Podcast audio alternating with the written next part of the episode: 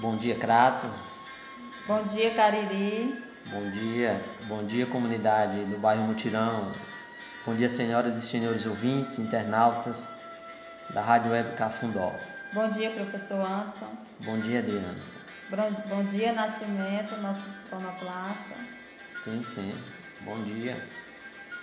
Adriana, estamos aqui nessa manhã de domingo, de de domingo. 26 de dezembro de 2021. Sim. Iniciando, né? o programa Cultura em Debate. Das 7 da manhã às 9 e meia. E aí, Adriana, a gente aproveita, né? Já que hoje é 26 e no sábado, ontem, né? Foi noite de Natal, dia 25, né? Sim. Noite de Natal, onde a gente onde a gente vem e, e manda né, o, os nossos calorosos abraços a você, né?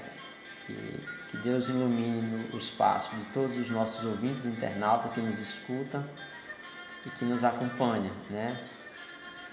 E aí, Adriana, dentro das, da nossa proposta, né? A gente vem, a gente vai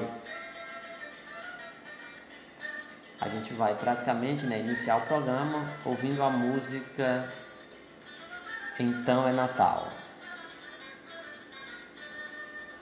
E o programa Cultura em Debate, a gente aproveita a oportunidade, né, Adriana? E manda um abraço a você que nos escuta de toda a região do Cariri. Sim. E também quero dar bom dia a todos que escutam a Rádio Web Cafundó, Crato, Ceará, Brasil e que estamos também para o mundo. Isso.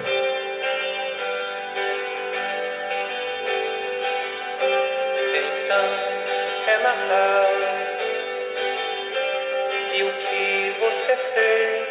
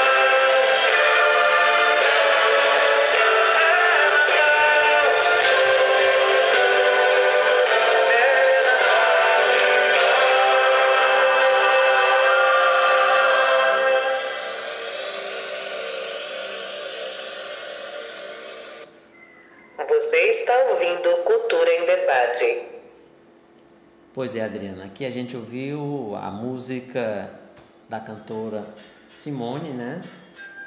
Simone, e aí é uma música praticamente que é, a gente, se a gente for observar, né, é uma música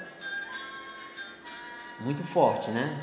Sim. É uma música muito forte e a gente sabe que por mais que o ano pareça se arrastar, né, a gente sabe que dezembro chega. E com ele vem essa música que passou a ser a trilha sonora do Natal, né?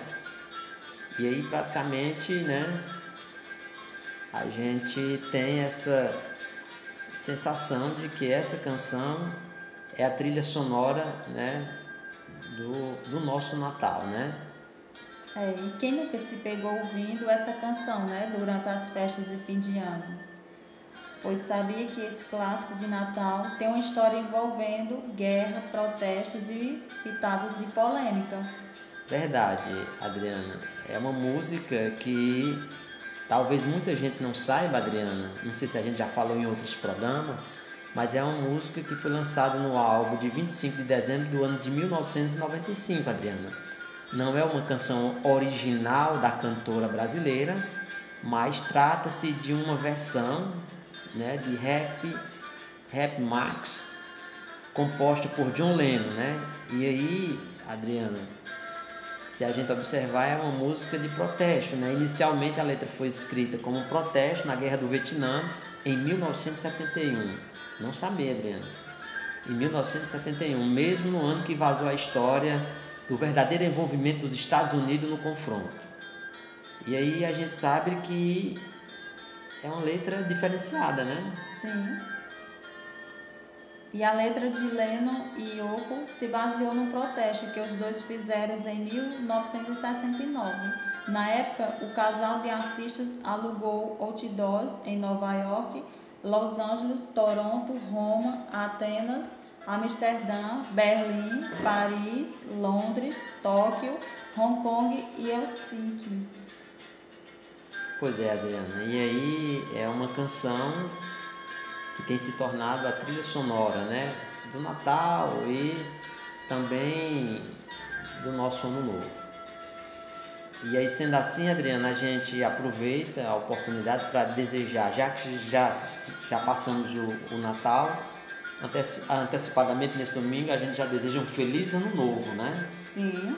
Um feliz ano novo aos nossos ouvintes, internauta da região do Cariri, e que por sua vez a gente a gente agradece, né? Aqui estamos aqui mais uma vez na, na Rádio Web Cafundó, apresentando o programa Cultura em Debate. E quando a gente fala, Adriana, de música, essa canção ela é muito marcante na vida da gente, né? E a gente não tinha como em nenhum momento a gente deixar de iniciar o programa, né, com essa versão. Mas Adriana, é... como é que a gente pode dizer? Na região do Cariri aconteceu diversos eventos, não é isso? Sim. Diversos eventos, foi pautada a região do Cariri nesse mês de dezembro. Nós tivemos as festividades de Santa Luzia no território criativo do Gesso, né? Sim. A comunidade realizou, né, as festividades de Santa Luzia. Aqui a gente manda um abraço ao Reginaldo Silva, ao professor Suelano, Gisele, Pedro Lucas, Juvino, né? Toda a comunidade, né, que trabalhou, a Zilda, que fez o caldo no café da manhã, né, da comunidade. A gente agradece, nossa gratidão a todos vocês que organizaram, né, o, a festa de Santa Luzia do território da comunidade do Gesso. E aí, Adriana, outra, diversas comunidades tiveram eventos, né? E, e aí praticamente é, dezembro é um mês festivo, né? De comemorações. Sim. E também na comunidade do Baixo do Muquém, no distrito Baixo das Palmeiras, também a festa da Sagrada Família, né? Sim, sim. Com o tema Sagrada Família de Nazaré, Eterna é a nossa gratidão. E foi um evento, né, Adriana, que aconteceu no período estimado de, de 14 a 25, né? 14 eles realizaram a vigília, né? Sim. Eles rea- rea- realizaram a vigília, diga-se de passagem. Eles fizeram uma noite de orações e finalizou ontem, dia 25, noite de Natal, né? Eles finalizaram ontem as festividades no Baixo do Muquem. E aí a gente manda o nosso abraço a todos que fizeram. A Bebé, né? Dona Neide, né? Jéssica, Jéssica, Rafael, né? Toinha, Lucineide, né? Elieuda, A Elieuda, perdão, Elieuda, né? E toda a comunidade aí do Baixo do Muquem que trabalharam na organização desses eventos. É, gente- em especial o Conselho Administrativo da Capela Sagrada Família. Muito bem. E aí, Adriana, dentro dessa nossa proposta, a gente aproveita e, e manda o, o, o abraço a todas as comunidades que tiveram nesse momento festivo na região do Cariri. Adriana, é, quando a gente fala de informação e cultura, né? Informação e cultura. Vamos, vamos lá de informação e cultura? Sim. Vamos ver o que é que a gente. Nascimento, vê se você achar aí a nossa vinhetazinha na voz do seu Zezé. Informação e cultura. É aqui no programa Cultura em Debate da Web Cafundó, Crato, Ceará. Pois é, Adriana. E aí a gente. Aí a gente aproveita, né? E. E como você acompanhou o evento, né? A gente vai falar um pouco do evento que aconteceu na cidade do Crato, que foi é, a posse, né? Da doutora Elizabeth. A posse da doutora Elizabeth, né? A doutora Elizabeth que veio tomar posse no Crato, né, Adriana? Sim, e anuncia também o concurso para ampliar a atuação no interior, escrito por Felipe Azevedo. A Defensoria Geral do Ceará foi reconduzida ao cargo após eleição interna e permanecerá na função por mais dois anos.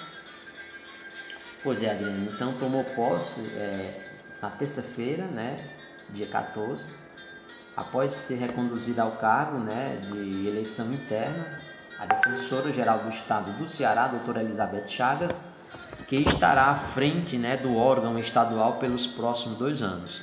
A cerimônia teve discursos marcados pela def- de defesa da democracia no país e o anúncio de concurso público para estruturar a instituição. Né, Adriana?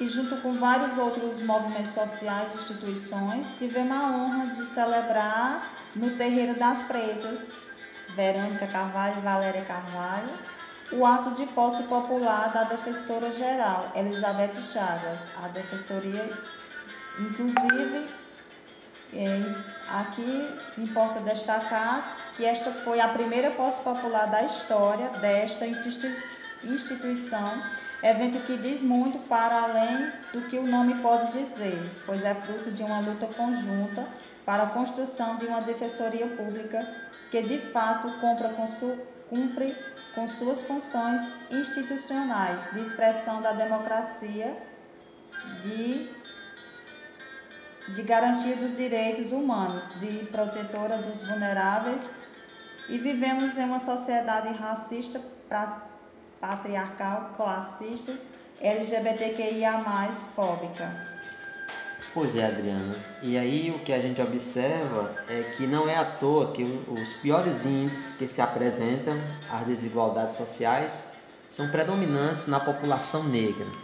Por isso a, de- a Defensoria Pública, assim como todos os órgãos do sistema de justiça, instituições sociais, da administração pública, escolas e universidades, não podem existir ou atuar sem considerar esses fatores, Adriana.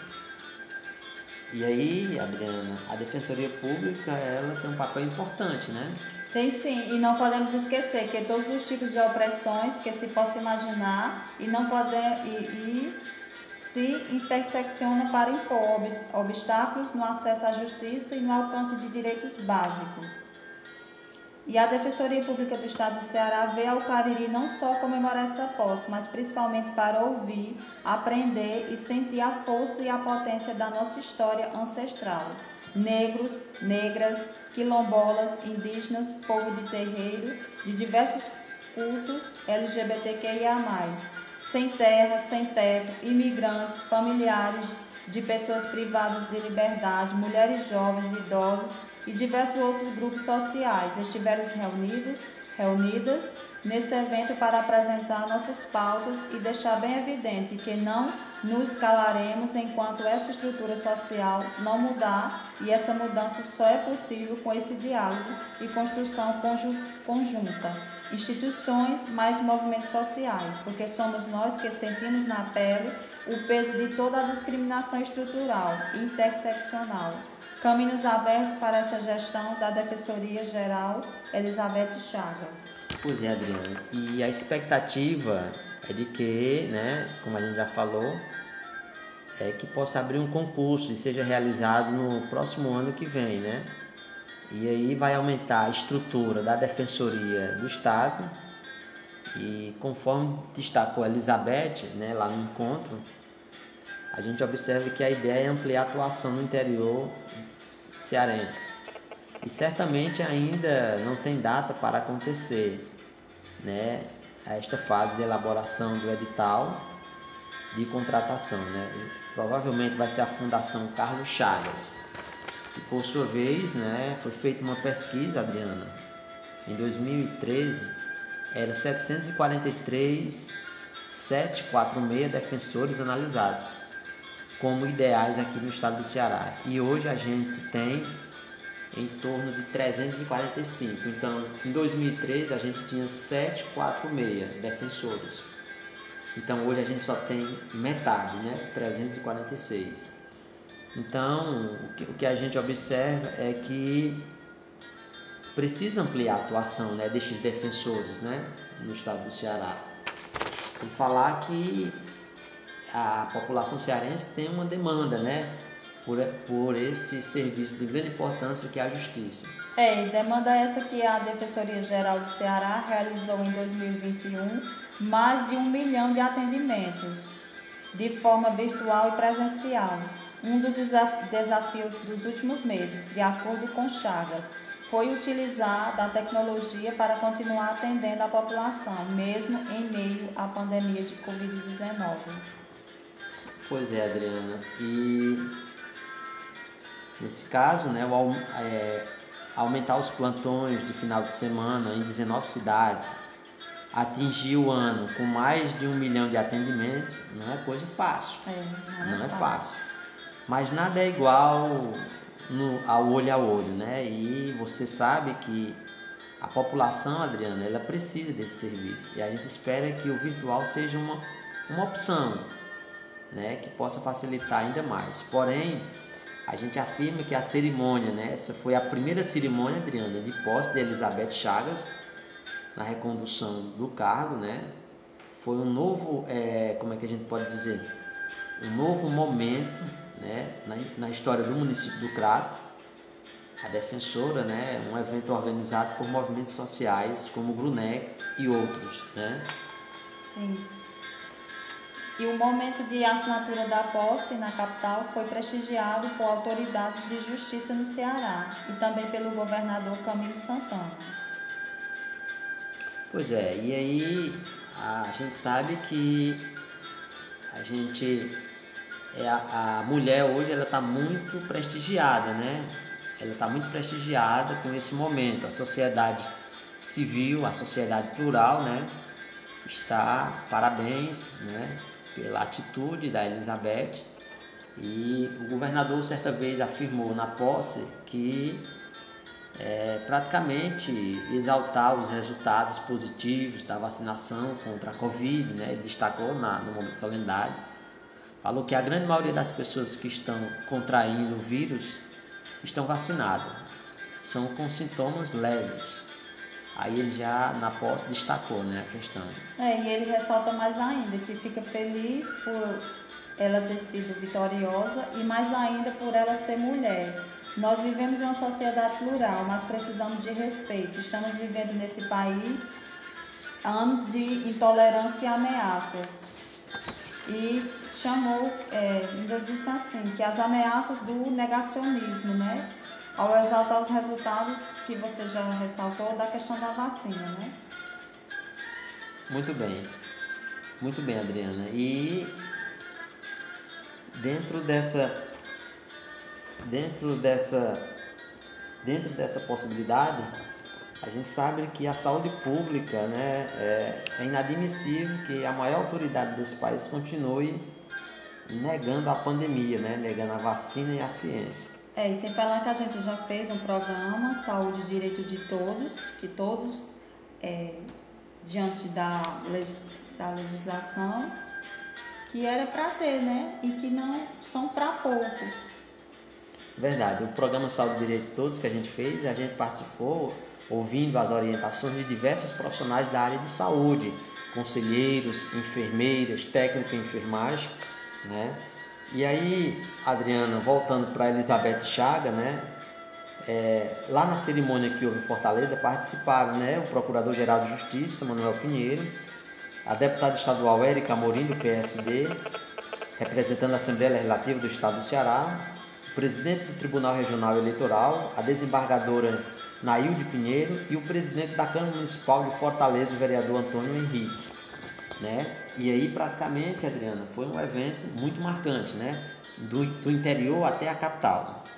Sim, e a Elizabeth Chaves é defensora pública do estadual desde 2006, formada em Direito pela Unip, na Paraíba, especialista em Direito de Família, foi titular do Núcleo de Enfrentamento à Violência contra a Mulher em Fortaleza por oito anos. E também quero é, ressaltar que eu fico também feliz porque por ter como Elizabeth, né, a defensora para nos representar e que a gente não está só e que ninguém solte a mão de ninguém e que ela abraçou a causa dos movimentos sociais, né? E que bom. E que sucesso na sua nova caminhada, Elizabeth. E a gente agora vai ouvir um pouco da fala dela. Fique à vontade. Bom dia, estamos aqui no programa Cultura em Debate da Rádio Web Cafundó. Estou aqui com a defensora Elizabeth, na posse dela na Terreiro das Pretas. E peço assim que você fale a importância desse momento e a alegria, né, de estar. E fico feliz e me parabenizo. E também poder estar aqui participando. Isso demais esse momento. É a posse popular mais linda de todas. É, eu saio daqui mais energizada, é com a responsabilidade, feliz com esse reconhecimento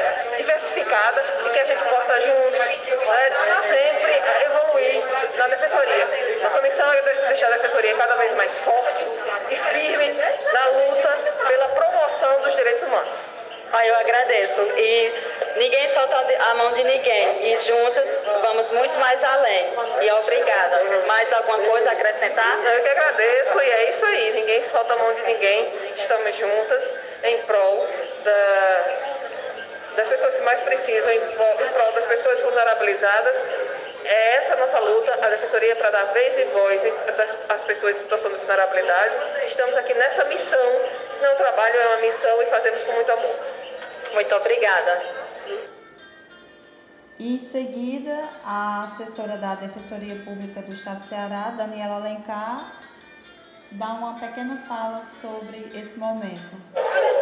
Mais uma vez voltamos, estamos aqui na, no momento de posse da Elizabeth, a defensora. Estou aqui com Daniela Alencar, a assessora da Defensoria Pública.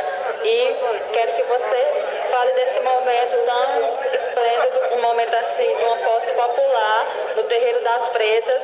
Fique à vontade. Bom, esse momento ele é revigorante não só para a doutora Elizabeth, que vai fazer uma nova gestão da Defensoria, mas como para todos os colaboradores e colaboradoras da Defensoria que se inspiram na luta desses povos e que querem fazer uma defensoria que transforme a vida das pessoas e que garanta os direitos humanos. Então, essa aproximação da Defensoria com os movimentos sociais inspira não só uma nova gestão próxima das causas importantes, das causas reais, da vida real do povo, como também transforma o nosso olhar de colaborador para contribuir para essa defensoria cada vez mais aguerrida, mais revolucionária e mais militante. É, muito bem. E que bom. E que a gente saiba, né, que não estamos sozinhas nessa luta e que a luta é de todos e que ninguém solta a mão de ninguém e que vamos ter, é, vamos sonhar com uma sociedade diversificada, uma sociedade justa e com o bem viver. Mais alguma coisa para acrescentar? Não, eu só espero que as pessoas percebam a, a identidade desses defensores e dessas, dessas defensoras com a luta dos povos, né, com a luta das, da, da, das causas importantes, né, das pessoas mais vulneráveis e que esses outros defensores que não estão aqui presentes também consigam ter esse olhar cuidadoso para essas causas e para essas pessoas e que a gente consiga transformar a vida garantindo de... Obrigada.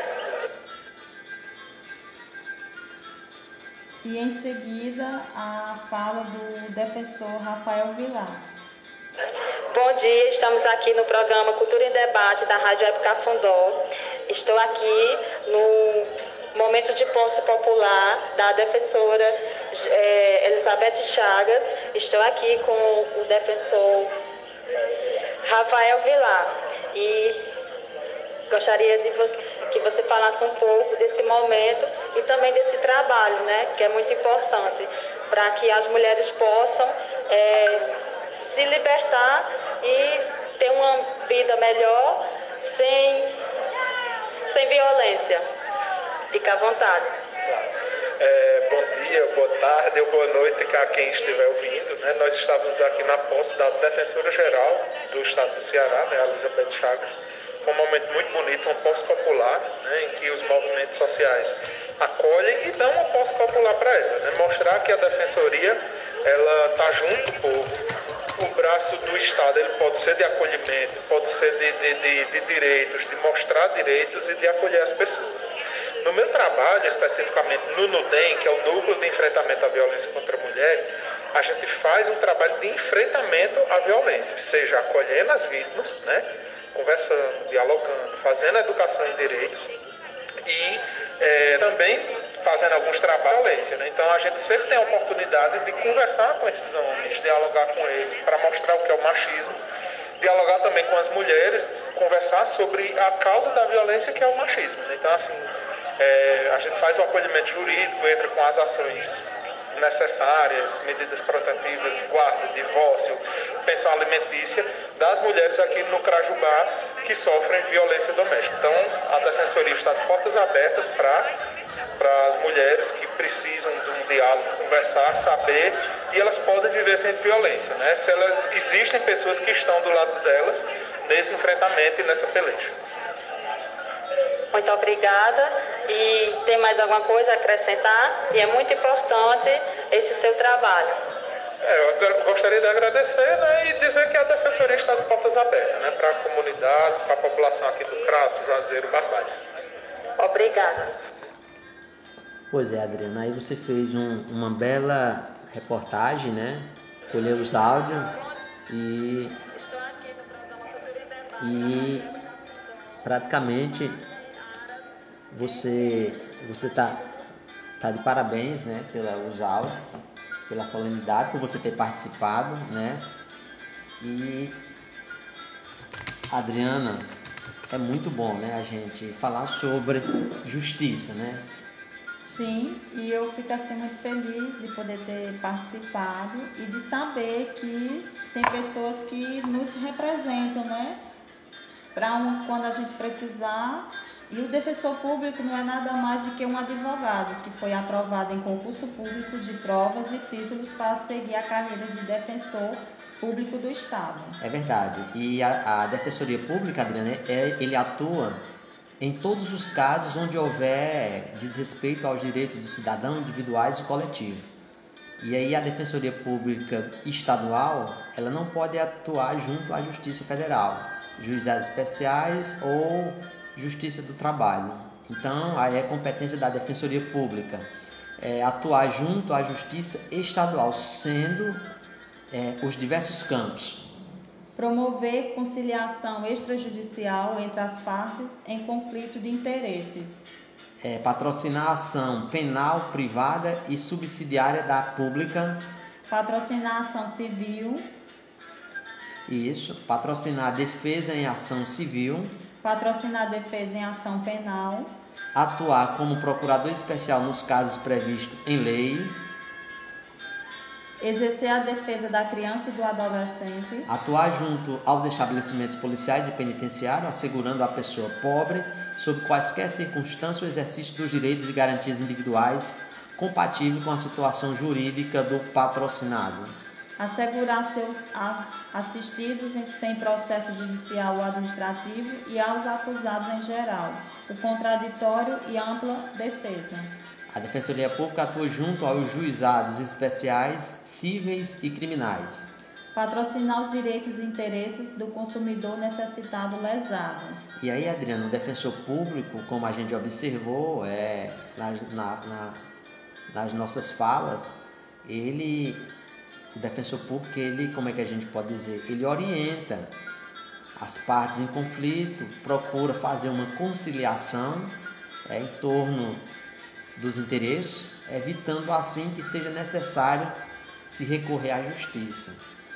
E aí, além de representar uma solução mais rápida, a conciliação evita que o caso vá ao judiciário, ok? É, e os acordos que foram referendados, né, ou seja, assinados pelos defensores públicos, são legalmente títulos executivos extrajudiciais, podendo assim ser executados se não forem cumpridos. Contudo, caso não haja possibilidade de acordo entre as partes, o defensor público entrará com a ação competente em, caso, em cada caso. Pois é, Adriano, Cultura em Debate traz aqui, né, informações sobre a posse da defensora, né? Então, o programa Cultura em Debate, ele tem nesse nesse primeiro ano nós temos abordado diversos programas, não é isso? Sim. Diversas ações ligadas à cultura. E aí, Adriana, a gente fica fica muito feliz, né? E agora nós vamos dar um giro, é, um giro de informações novamente. Informação e cultura. É aqui no programa Cultura em Debate da Web Cafundó, Crato, Ceará. Informação e cultura. É aqui no programa Cultura em Debate da Web Cafundó, Crato, Ceará. Pois é, Adriana. E aí, observando que por consequência, né, do aniversário do Sindicato dos Trabalhadores e Trabalhadoras Rurais do Crato, eles vão realizar, né, nesse caso aí, um evento, não é isso? É, eles vão realizar a tradicional comemoração de renovação do Sagrado Coração de Jesus, que será celebrar, né, celebrar a vida, né, onde eles irão contar com uma feira de produtos da agricultura familiar, apresentações culturais e convida todos os trabalhadores rurais a comparecer A Rua Dom Pedro II, número 56, Centro, Crato, Ceará. O horário a partir das 8 horas. A data 3 de janeiro de 2022, em comemoração de 60 anos de luta, resistência e conquista. Pois é, Adriana, aí a gente informa também, né, que hoje, por ser dia 26, lembrando que dia 27, né, dia 27, diga-se de passagem, a Federação das Entidades Comunitárias do Caribe FEC né, também vai realizar, Adriana, vai realizar um evento no dia 27, lá na escola, no Centro de Educação de Jovens e Adultos Monsenhor Pedro Rocha, o antigo SEGA, né? E aí esse evento, que será promovido pela FEC, a Federação das Entidades Comunitárias, ele é a confraternização né, da FEC. E aí o evento acontecerá no dia 27 de setembro, né, às 8 horas da manhã, na quadra, na quadra esportiva do Sérgio, né, do antigo supletivo.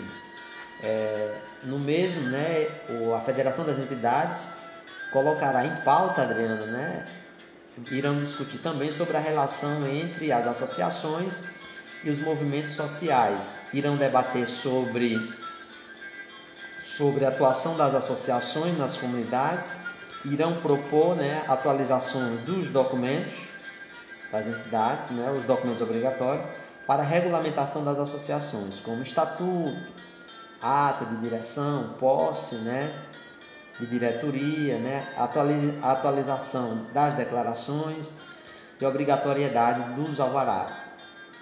E aí, na certeza né, de contar com a presença os presidentes de associações, José Domingo, convoca todos a comparecer mais uma vez dia 27 de setembro, amanhã, segunda-feira, portanto, na quadra né, de esporte do SEJA. E aí tá dado o recado. Por falar em Adriana, em quadra do SEJA, eu tive cobrindo né, um evento aí que no dia 4 de novembro, Adriana, onde a Federação das Entidades Comunitárias do Cariri, FEC, participou da reunião com a comunidade do Baixo das Palmeiras e demais localidades para tratar de diversas demandas. Verdade. Estiveram presentes, Adriana, nessa reunião o prefeito José Ailton de Souza Brasil, o secretário adjunto da Infraestrutura, Lucas, e o chefe de gabinete adjunto, Rondinelli, e demais diretores e presidentes a Federação das Entidades Comunitárias, né? O José Domingo foi quem fez a articulação. Onde o município ficou ciente da necessidade de melhorias das estradas, saúde e educação. Pois é, Adriana. E aí a gente vai ouvir a fala do prefeito. Bom dia, ouvintes do programa Cultura em Debate da Rádio Web Cafundó. Estamos aqui com o prefeito municipal José de Souza Brasil Estamos aqui numa reunião da associação aqui do Baxi das Palmeiras, né? Um evento realizado pela Federação das Entidades Comunitárias em parceria com as associações. Zé, é, essa sua segunda gestão ela está sendo marcada de certa forma pelo apoio e pelo diálogo com as associações do município do Crato.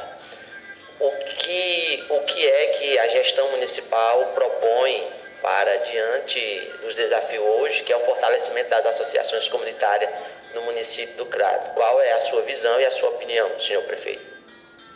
Uma, um diálogo franco com o presidente da associação, Zé Domingos, é, a gente focou estarmos nas comunidades, ouvindo cada, cada comunidade e a partir daí buscando é, resolver os desafios e resolver os problemas da comunidade. Vamos resolver todos? Não, mas que a gente possa solucionar o mais rápido possível.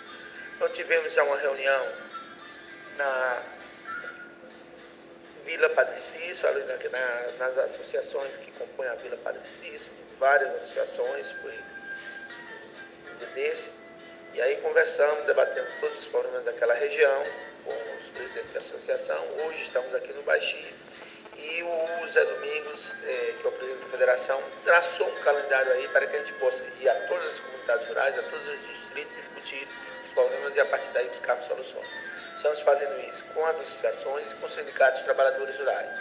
E quando você ouve, escuta, quando você ouve a população, você entende bem as demandas dela e você procura solucionar. É uma, é, vem de baixo para cima, como a gente diz.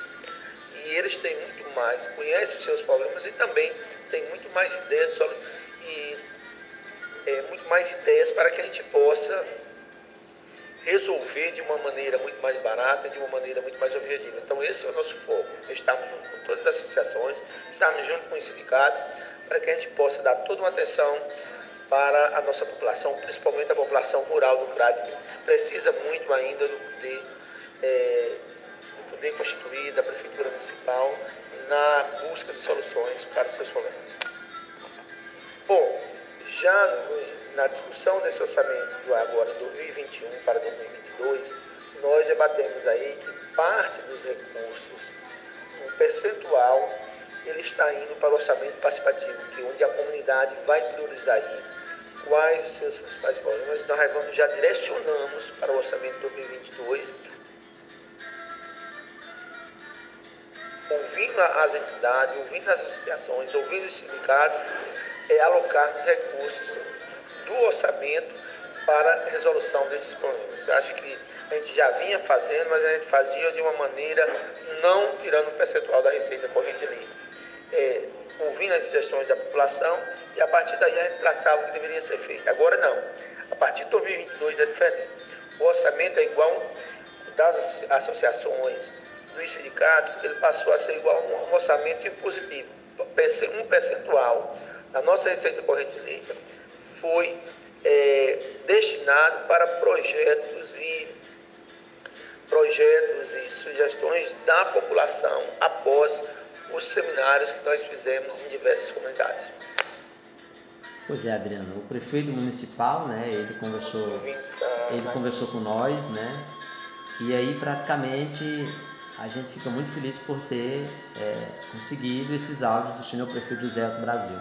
Ele continua explicando mais um pouco para a gente, Adriana. Ele falou aí, né, da aproximação que ele está tendo nessa segunda gestão com as associações e aí vamos ver o que é que ele diz mais. Os anos é, priorizar a questão da educação, é que o CRAS tinha uma escola nota 10 nas quatro escolas avaliadas em 2019, nós conseguimos é, 24 escolas nota 10, que é uma avaliação feita pelo Estado que chama-se SPAES, onde a gente avalia o aprendizado dos alunos da rede pública municipal. Então, houve uma melhoria no aprendizado dos nossos alunos, esse é um ponto. Estamos reformando todas as escolas. Até o final de 2022, eu quero reformar todas as escolas do município. Estamos construindo aí quatro creches para que a gente possa melhorar essa questão da criança na primeira infância. Então, atenção especial, a creche para a criançada. Por isso estamos construindo neste momento quatro creches no CRAS. Continuarmos investindo na saúde, principalmente nessa questão é, exames. Tivemos uma reunião sexta-feira com é, o secretário de Saúde do Estado, vários prefeitos da região do Cariri, para que a gente possa ir o Estado ver essa questão das cirurgias eletivas, sendo visto que tem uma grande fila, então tem toda atenção especial. Um outro ponto é a questão da mobilidade urbana. Nós fomos a, a gestão que mais pavimentou ruas no Crato, tanto pedra doce quanto em asfalto. Nosso objetivo em 2022 nós pavimentarmos aí em Pedra Tusca aproximadamente aí 60 ruas, pavimentação asfáltica na faixa de 80 ruas. Esse é o nosso objetivo. Já a maioria desses, desses processos já foram feitos essa licitação, beneficiando vários bairros e comunidades rurais da cidade do Crato, tanto pavimentação pedra tusca quanto pavimentação asfáltica. Também queremos reformar várias praças do município, melhorando ali a visualidade, levando as crianças para as praças. E o grande desafio que nós estamos trabalhando, estamos em construção, é o projeto do canal do Rio Grangeiro. Contratamos aí a Universidade Federal do Ceará, uma consultoria, onde está sendo feita a elaboração de todo o projeto do Rio Grangeiro, que seria a extensão do canal do Rio Grangeiro com a avenida até a Tomás Externa, ali na ponta da Tomás Externa, e até a ponte de Pia. A gente fazendo ali mais uma entrada do Crato e resolvendo essa questão do fluxo de água do Rio Grangeiro. Quando chove, é grande preocupação de toda a população, principalmente quem reside os empresários do Crato, é com as inundações. Esse projeto está sendo desenvolvido. A gente muda, refaz o canal novamente, faz galerias na lateral e aí a gente resolve essa questão do fluxo de água do Rio Grangeiro para os próximos anos. E queremos, no início do ano, já licitar esse processo. O governador Camilo está garantindo os recursos e, através dessa parceria com o governo do Estado, que a gente, nesses três anos, nosso governo, a gente possa resolver esse problema. É um grande desafio e estamos na esperança que a gente possa resolver definitivamente a questão das enchentes do Crato. Pois é, Adriana. O próprio prefeito, nesse áudio né, que ele nos concedeu, ele reafirmou da importância para com o canal do Rio Grangeiro, né? E aí ele já assegurou junto com o governador Camilo Santana essa possibilidade de fazer uma melhoria no canal para tentar minimizar os impactos da enchente na cidade do Crato. É verdade. E aí a gente fica muito feliz, né, por esses álbuns. Exato. E aí a gente só tem a agradecer. Adriana, dentro da nossa proposta ainda, né? Ah, eu quero fugir um pouco do tema e mandar os meus alôs. Fique à vontade. Quero mandar alô lá para João em São Paulo, que está na escuta, em sintonia. Para o Terreiro das Pretas, que teve esse evento belíssimo, né? Verônica, Valéria, Cláudio Isidório, Peteca, Lúcia Nunes, Nina. Quem foi mais que teve presente ao evento lá? Liro. sim, Vilani, do Movimento Negro Unificado. E aí? Celiane, do sindicato. Sim, sim. Franci, da FETRAS.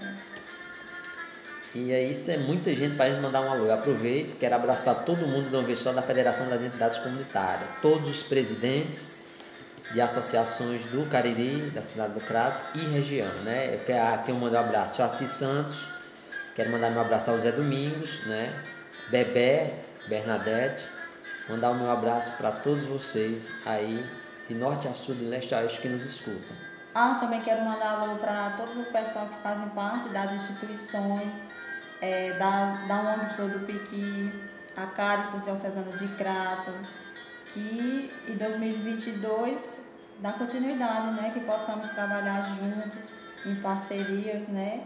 Em coletividade, na unificação, para que é, em prol de melhorias, de diversidade Adriana, e do bem viver. É, quero mandar um alô né, para o pessoal que fazem, que compõe o território criativo do Gesso. Lembrando que por falar em território criativo do Gesso, eu mando meu abraço ao professor Suelane Alencar. O professor Suelane Alencar, é, diga-se de passagem, fez uma bela apresentação, Adriana, agora recente.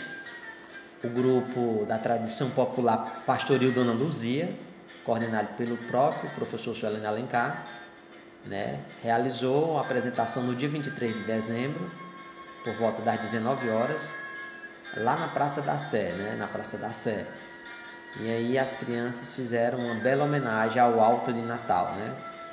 Então o pastoril é formado por crianças da comunidade do território criativo do Gesso e é um grupo que desde 1989 que visa homenagear uma antiga moradora, que é a sua mãe, Dona Luzia, que é a mãe do professor Suelane, de saudosa memória.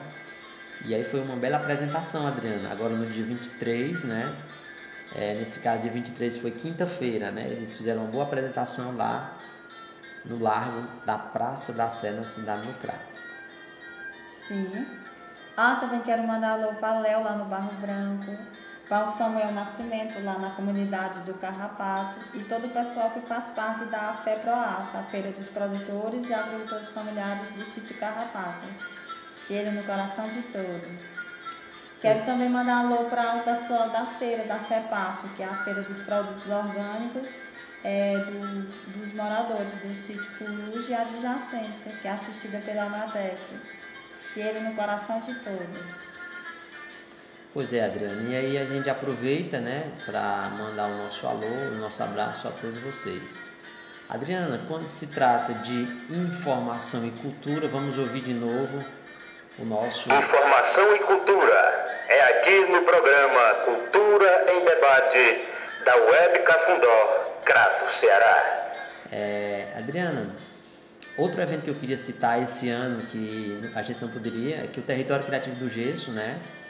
Ele teve aí um momento onde o próprio secretário de Cultura do Estado compareceu lá na comunidade para prestigiar né, a inauguração do projeto urbanístico e paisagístico do Gesso, que aconteceu no dia 13 de novembro, por volta das 9 horas. E foi um evento, diga-se de passagem, marcante. E aí a gente tiveram presente diversas autoridades e pessoas de outras comunidades vieram conferir essa experiência exitosa no território criativo. A gente traz a fala do secretário de Cultura, Fabiano Piuba. Bom dia, ouvintes é, da Rádio Cafundó. Estamos aqui com o cantor e compositor Moreira Paz, que esteve também visitando né, o, o evento aqui no território criativo do Gesso. Moreira Paz, Você é cantor e compositor, né? Qual é a sua alegria, antes de mais nada, de estar aqui no território criativo do Gesso? Olha, pois é, eu tive a oportunidade né, de vir para aqui hoje, encontrar o secretário de Cultura do Estado e também me deparar né, com esse movimento social que abrange aqui várias comunidades, principalmente através da arte e da cultura. Para mim foi é, um momento muito feliz, onde eu vou levar essa bela experiência, essa troca de conhecimentos lá para a minha cidade, Missão Velha. Ok. É, neste caso, a pergunta que eu faço é o seguinte: é, é esse, vamos falar um pouco sobre o seu CD, Belezas do Campo. É, nesse seu CD Beleza do, dos Campos, é, Beleza do Campo, qual é as canções, o que você tem de falar um pouco é, das músicas que são 14 faixas, não é isso? É. Bom, esse CD era um sonho antigo, né? Um projeto aprovado pela Secretaria de Cultura do Estado em 2010 ainda. Você sabe que não é fácil para o artista né, divulgar o seu trabalho. Sim, sim. O artista anônimo, porque infelizmente ainda existe. Quando a gente, você não. A grande mídia não tem interesse no seu trabalho, na sua mensagem, você ainda sofre assim, um grande preconceito por conta de, das dificuldades para divulgar. Mas essa proposta aí é uma proposta que traz canções, canções em que você pode deitar na sua rede e ouvir imaginando um sabiá cantando lá na beira do riacho. Isso abrange a questão ecológica, o zelo pela natureza e o amor pelas coisas do campo, né? Obrigado. E, e é isso. Quero agradecer a toda a equipe da, da Rádio Cafundó que tem essa proposta de mostrar os trabalhos raízes, né? Daqui do Cariri, da nossa cultura. E é sempre bom a gente ter esse intercâmbio com pessoas que, que ainda se interessam, né? Por nossa verdadeira cultura, porque aqui é, é onde realmente está a verdadeira cultura enraizada aqui na comunidade do Gesso e eu estou tendo o prazer de estar aqui nesse momento. Obrigado. Eu que agradeço. Pois é, Adriana, é, esse, esse evento aconteceu no dia 13 de novembro e aí o coletivo Camaradas convidou a população e comunidade para o ato de entrega do projeto urbanístico Pajazis, né? O evento aconteceu na quadra do Gesso e aí por consequente, né, é, nós recebemos essas visitas na comunidade e a gente fica muito feliz. Vamos ouvir o outro áudio. Bom dia, Adriana Barbosa, professor Anderson. Então vamos passar de novo, tá certo? Aí, Adriana, falha nossa, falha nossa. E aí a gente traz sim, agora sim, a fala do secretário de Cultura do Estado, que simpaticamente conduziu. E aí, Adriana, nós fizemos uma pergunta a ele. A gente sabe que todos os eventos que o secretário de Cultura participa, ele tem uma frasezinha de efeito que marca muito o movimento. E aí, aí a, a gente, quando fez a pergunta, ele respondeu mais ou menos assim. É, primeiramente, dar um bom dia aos amigos da Rádio Cafundó. Ô, Adriana, me perdoe. É, me perdoe. É, Adriana. Ô, Nascimento, vê se tu acha aí é, o áudio do secretário de Cultura. Vê se você acha aí. Por favor. Você está ouvindo Cultura em Debate. É, então vamos ouvir o secretário de Cultura da Missão Velha, né? O, vamos ouvir o secretário de, de Cultura que veio também visitar. É, o programa Cultura em Debate. Saudar a Adriana Barbosa e o professor Anderson Andrade e a todos que é, estão na, na escuta né, desse, desse, dessa grande rádio e dizer para cada um de vocês que é um prazer grande poder é, estar aqui nesse momento. Né? É, hoje, saindo daqui com muito satisfeito, né? Tive a oportunidade nesse primeiro momento é, de ver um verdadeiro espetáculo né? apresentado por essa grande equipe, esses, todos os envolvidos aqui nesse, nesse grande projeto. E dizer que a gente sai daqui como secretário de Cultura e Turismo da cidade de Missão Velha, é, perplexo, né? E grande admirado. O que eu vi aqui hoje foi algo é, fenomenal. Trabalho realizado aqui por essa comunidade, daqui do Gesso. A gente sai aqui muito animado, com desejo de também é, utilizar grandes práticas que são realizadas aqui na nossa cidade, usar como inspiração e dizer que é, é enriquecedor, né? É um privilégio hoje estar participando aqui desse momento aqui com cada um de vocês. É, Wagner, a pergunta que eu faço é, é o seguinte: a gente sabe que nós estamos no primeiro ano, nos primeiros meses da gestão Lorim, e você está buscando experiência em outros municípios, né? Veio ao Crato, o território criativo do GES, visitar e você vai levar experiências boas daqui do território criativo para a cidade de Missão Velha. É, neste caso, você como secretário de Cultura, quais é as ações que você, junto com a gestão do Dr. Lorim, pensa em implantar no município de Missão Velha, a partir é, dessa experiência que você está obtendo agora, nesse momento? Olha, uma das primeiras coisas que a gente vai tentar fazer, o mais rápido possível, dentro desse organograma, é inserir no nosso plano administrativo, no nosso calendário anual, é, inserir algumas, algumas práticas novas é, e colocar já na nossa pauta um, esse exemplo desse projeto daqui, né, do, pessoal do gesso. Tentar inserir ele no nosso organograma e fazer com que ele se torne uma inspiração, não somente no nosso município, mas também outros municípios que a gente também possa ter a possibilidade de estar participando e conhecendo. E a pergunta que não quer calar, né? O metrô passa por aqui nesse exato momento e a gente sabe que é, Missão Velha ela tem uma forte ligação por ser a porta de entrada do Cariri, né? E em relação à refesa de Missão Velha, como anda a questão do tombamento do prédio, como é que anda a cultura ligado à margem da linha ferra lá na cidade de Missão Velha, que tem um prédio bacana, né? O que é que o município pensou em fazer em prol daquele espaço lá? Uma vez que sem querer o território criativo dialoga com as margens da linha ferra e eu lembrei, agora o metrô passou e vi essa lembrança.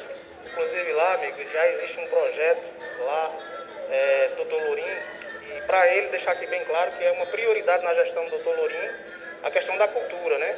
Existe um, um projeto aí também é, que segue também um padrão de alguns outros municípios em relação à questão do corredor cultural e existe sim a possibilidade ali de fazer ali uma revitalização, já existe um projeto já feito pelo Dr. Lourinho junto com a Secretaria de Cultura e Turismo, onde nós queremos revitalizar tudo ali, fazer ali um tipo um corredor cultural mesmo, é, fazer com que lá se torne uma atração maior para o nosso município, restaurar tu, tudo que tiver ali ao nosso alcance.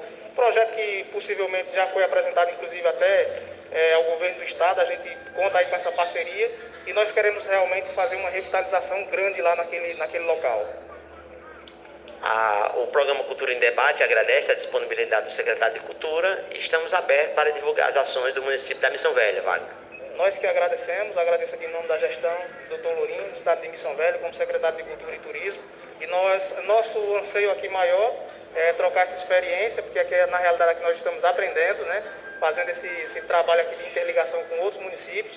O Crato hoje a gente, graças a Deus, foi beneficiado e a gente quer sair daqui com esses exemplos que a gente viu aqui para que a gente também possa aprimorar no nosso município, né? uma vez que a gente também vai estar trabalhando a questão do nosso calendário anual e eu gostaria muito de já, já inserir no nosso projeto esse exemplo que a gente teve aqui hoje junto à comunidade do Gesso, que não fique somente aqui, mas que sirva para todo o Cariri, para o nosso Ceará e, se possível, até para o Brasil.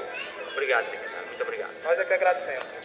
Pois é, Adriana, nós ouvimos aí o secretário de Cultura de Missão Velha, né, o Wagner Lima. Agora sim, nós vamos ouvir o secretário de Cultura do Estado, o senhor Fabiano Pioma. Você está ouvindo Cultura em Debate. Confira a importância da dança do. É, vamos tentar ouvir, né, Adriana, o secretário de Cultura, o senhor Fabiano Piuba. É, Nascimento, vê se você consegue aí é, colocar no ar o nosso secretário de Cultura, né? E diga-se de passagem, Adriana, foi um evento, né, de grande importância, né? Sim, e o Coletivo Camaradas convidou a população para o ato de entrega do projeto urbanístico e paisagístico do Gesso, que foi no sábado, dia 13, às 9 horas, da quadra do Gesso. E contou com a participação do secretário de Cultura do Estado de Ceará, Fabiano Piúba. Enquanto o Nascimento não encontrei lá ali, eu quero mandar uns alôs para os nossos camaradas da Rádio Web Cafundó. Sim, sim. Né? Fica à vontade. E quero também mandar alô para Clodoaldo Alencar, Sindicato da Construção Civil, Claudilane. Quero mandar alô também para Pretinho, do Sindicato do Comércio, e Evandro e todos que fazem parte do Sindicato do Comércio. Pois é, Adriana, já que você está mandando alô, eu vou mandar alô também, né? Um abraço aí para o Alexandre Lucas, Dé, André, Johnny Alencar, Léo Alencar, Suelânio, né? Todo o povo aí do território criativo, né? Ah, quero mandar alô para o professor Jorge Carvalho, Paulo Fuisca, ao professor Edilson Botelho. Sim, sim, o professor Edilson Botelho É, do, do Artes Cariri faz parte da, coordenação, é, da coordenação do Arte Cariri contra a Fome. Também quero mandar um alô para o grupo de artesanato, as fuxiqueiras da Chapada do Baixio. Um fuxico que constrói, né? Um fuxico que é arte.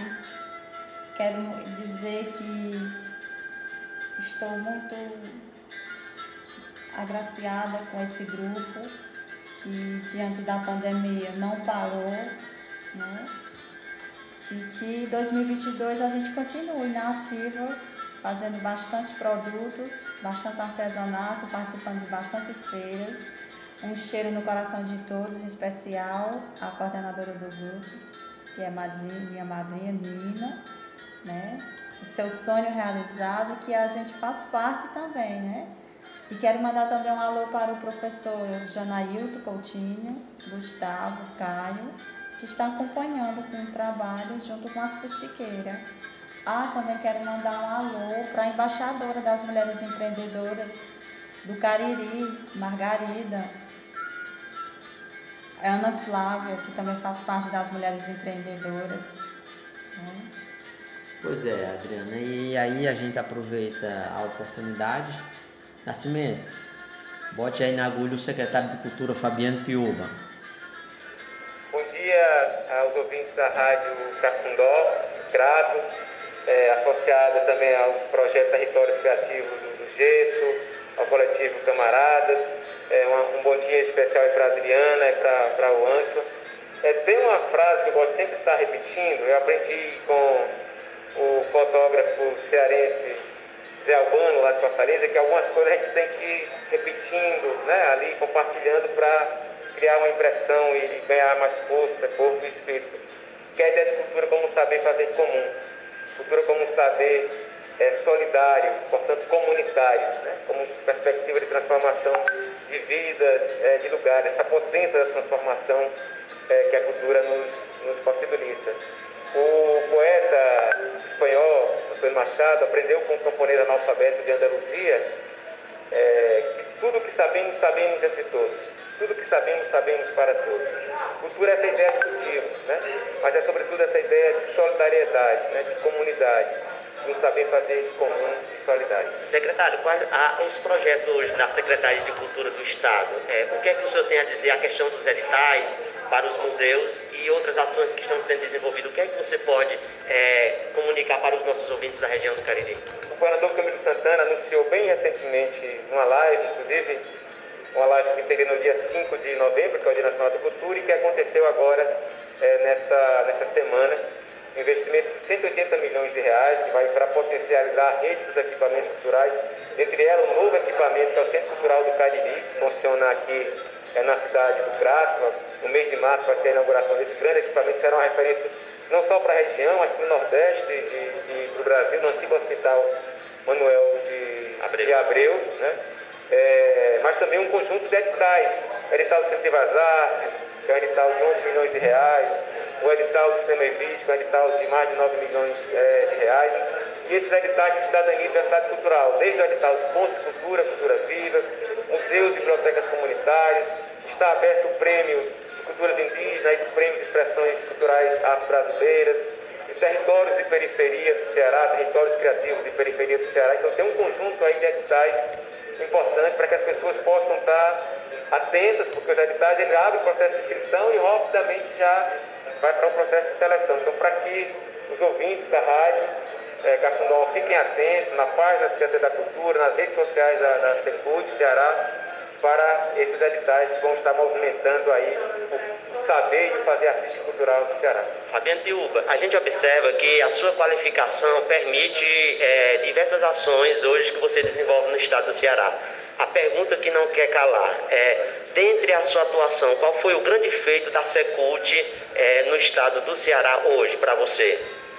Ah, isso é uma resposta difícil, né? Porque acho que essa percepção tem que vir da, da sociedade, né? Eu acho que tem uma, uma dimensão política importante, que é o governador Camilo Santana. Nós temos no estado do Ceará, certo? Isso não, não é tão fácil encontrar na realidade brasileira, um governador que compreende o papel e lugar da cultura né, para o desenvolvimento do nosso Estado, desenvolvimento humano, desenvolvimento social, econômico e sustentável. Então, acho que essa percepção do governador nos deu condições, mesmo com dificuldades, obviamente, com as nossas limitações, de ampliar o orçamento. Né? Houve uma ampliação é, orçamentária, mas também tem um grau de institucionalidade. Né? A gente está fortalecendo os marcos legais, as leis da, da, da cultura, para que isso não seja apenas política de governo, mas também é política é, de Estado. Agora. Mas eu acho que a Lei Aldir Blanc, que foi um processo de uma construção social e coletiva, o Ceará se destacou muito no cenário nacional, que tinham ali como premissas e princípios a cidadania cultural, a diversidade né, e, a, e a interiorização, a desconcentração e descentralização é, dos investimentos, né, que é uma lei que eu acho que vai ficar como um marco importante para as políticas culturais do nosso país. Você falou sobre a Lei Aldir Blanc, né? A Lei Aldir Blanc ela teve uma, uma, brilhante atuação no estado do Ceará e por conta disso a gente sabe que a flexibilização ela foi muito importante para que muitos grupos tivessem acesso. A burocratização facilitou, o que foi que a secretaria pôde intervir de positivo no que diz respeito à flexibilização da legislação? A Lei Aldir né, ela, ela aconteceu num contexto de pandemia e de calamidades e nos gerou é, excepcionalidade. Então a gente fez editais mais simplificados e que agora, e eu vou finalizando aqui a, a nossa entrevista, é, o governador Pedro Santana está encaminhando a nova lei do Sistema Estadual de Cultura. Até o final de novembro está sendo encaminhado para a Assembleia Legislativa.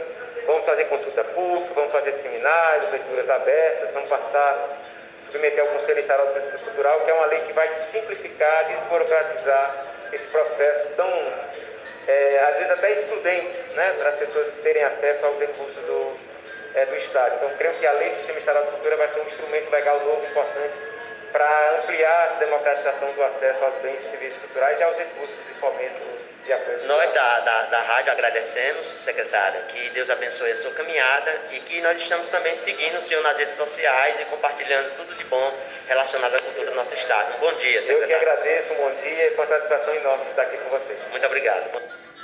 Pois é, Adriana. É, Nascimento, obrigado por você ter colocado aí o, o secretário de Cultura do Estado, Fabiano Piuba, e a gente fica feliz, fica feliz é, por você ter acertado, por você ter, por você ter acertado. E aí praticamente, Adriana, quase que não sabia, né, Adriana, o áudio? Pois é. Você escondeu aí, escondeu o secretário. Pois eu é. fui mandar meus alôs. Pois é, Adriana, é, a gente vai combinar aqui um, um, jogo bem rápido. A gente precisa fazer uma retrospectiva dos programas que a gente apresentou, Adriana. E, Sim, e que foram muitos, viu? E aí, como é que a gente faz? A gente traz a bateria de vinhetas, a gente traz um break comercial e depois a gente volta. Como é que a gente faz? Ai, não tem música hoje? Tem, tem, é claro, nós vamos ter música. Então vamos para um break comercial, Nascimento, e depois a gente volta para fazer uma retrospectiva rapidinho dos programas que a gente apresentou. A pandemia não acabou. Use máscaras, álcool em gel, proteja quem você ama. Uma campanha da Rádio Cafundó, comunicação popular e colaborativa. Postinho Cultural, todos os sábados de 15 às 17 horas. O programa será apresentado por Cíntia, professora Juliana, Breno Rocha e Francisco Nascimento, e com a participação das crianças da comunidade. O programa Postinho Cultural, nas tardes de sábado, terá partilha de leituras e entrevistas, programação musical para o público infantil. Você está na melhor Rádio Cafundó. Rádio Cafundó, comunicação popular e colaborativa. Lunário Nordestino, resgatando as raízes culturais nordestinas. O apresentador Fabiano Brito resgatará nas linhas das memórias as raízes culturais nordestinas aos sons maneiro pau, Participa-nos das caixas de bandas cabaçais e das páginas dos livros. O programa será exibido aos domingos a partir das 3 horas da tarde, aqui na Rádio Cafundó. Você está na melhor Rádio Cafundó. Naquela época, a gente começava com a banda de rock pra gente, a gente conseguia mudar o mundo. Ou pelo menos o Brasil.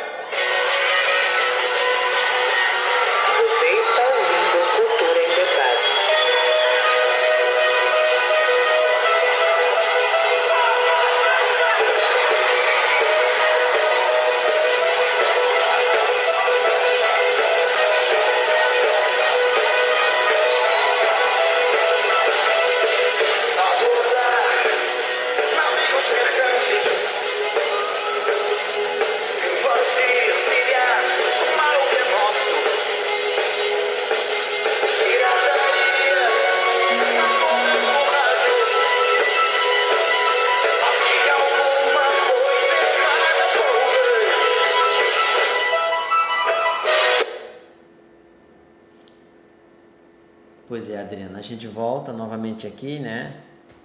Sim, voltamos. Voltamos. Aí foi só um trechinho, né? Adriana, é, nas ondas do rádio, né? A gente apre-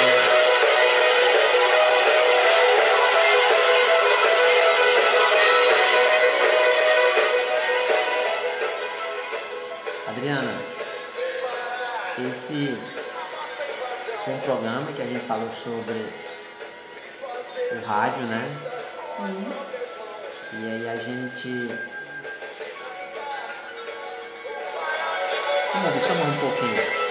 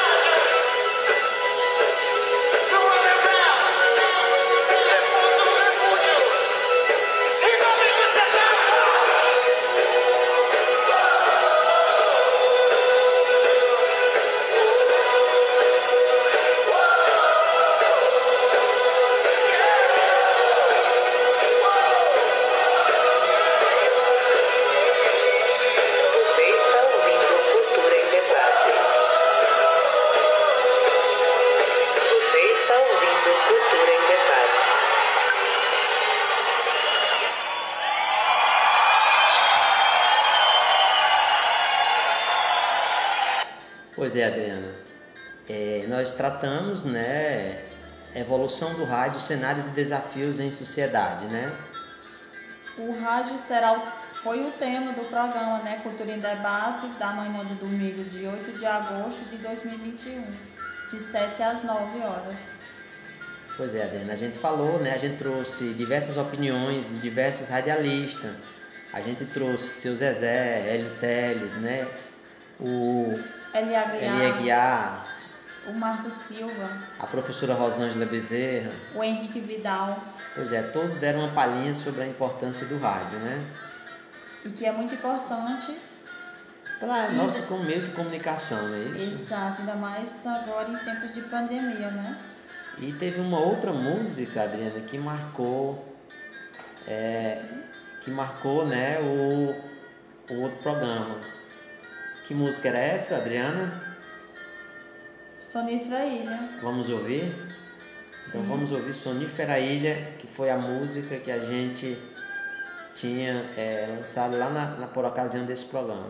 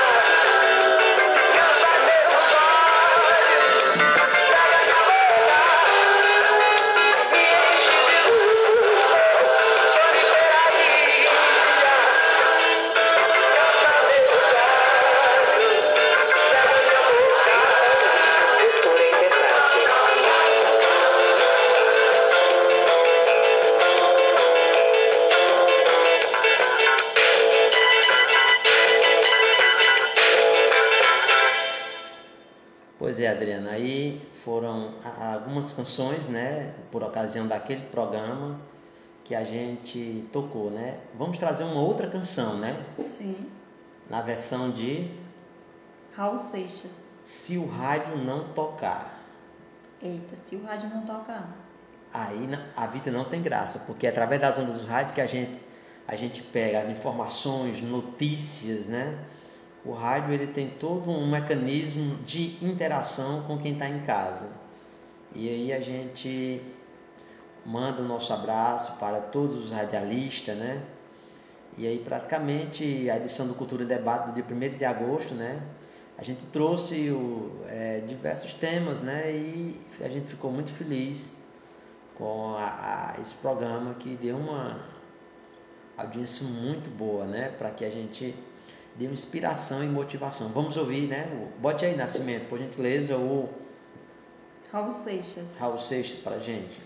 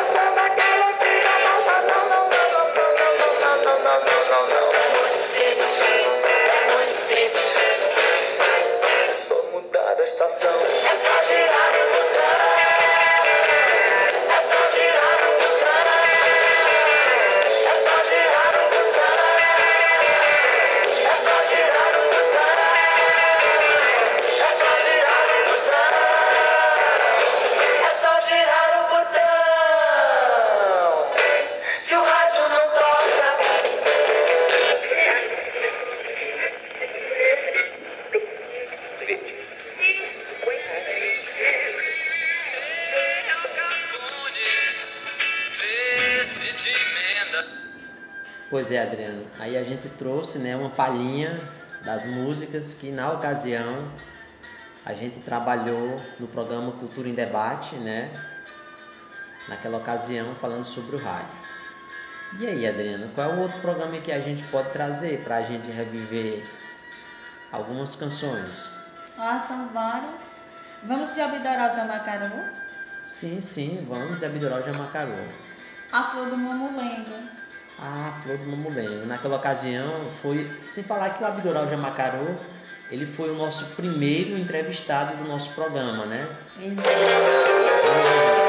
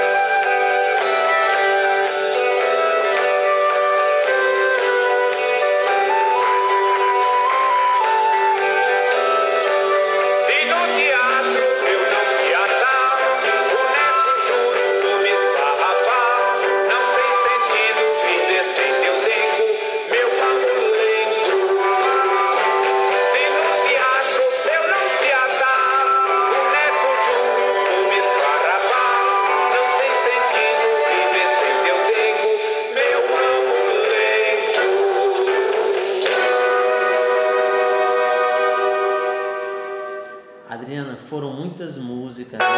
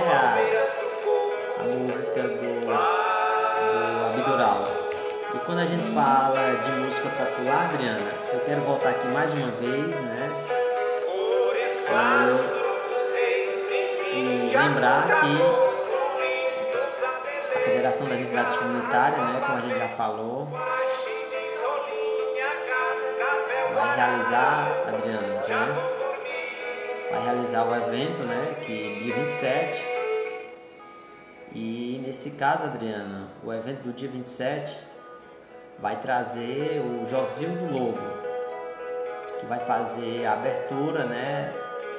Lá na quadra. Vamos ouvir o que é que o, o tem para falar para nós. Vamos, vamos ouvir. Josildo Lobo, que vai fazer parte do vai fazer a abertura do evento da confraternização dos, da Federação das Entidades Comunitárias. Olá, amigos e amigas da FEC, Federação das Entidades Comunitárias do Cariri. Eu sou Josilson Lobo, cantor e compositor de Crato, Ceará, radicado em Brasília, Distrito Federal. Estarei participando com vocês da Confraternização 2021, que acontecerá na, na próxima segunda-feira, dia 27, no SEJA, em Crato, Ceará. Um beijo do Josilson Lobo. Pois é, Adriana. E aí o Jocildo Lobo, né, que é cantor, que vai fazer a abertura do evento, né? E aí a gente convida mais uma vez as associações, filiado ou não à FEC, para que possam comparecer esse momento dia 27, portanto amanhã, segunda-feira. Sim. Dia 27, às 8 horas, né, na quadra do Centro de Educação de Jovens e Adultos Monsenhor Pedro Rocha, popularmente conhecido como o, o antigo supletivo e hoje se chama de SEJA, né? Sim. Pois é, Adriana, a gente. Estamos dando um giro nos programas. De forma rápida, né? Exato, porque são vários. Vários programas. O ideal é que a gente passasse um programa todinho. Então vamos ouvir a música Lava a Alma. Nascimento já está no ponto.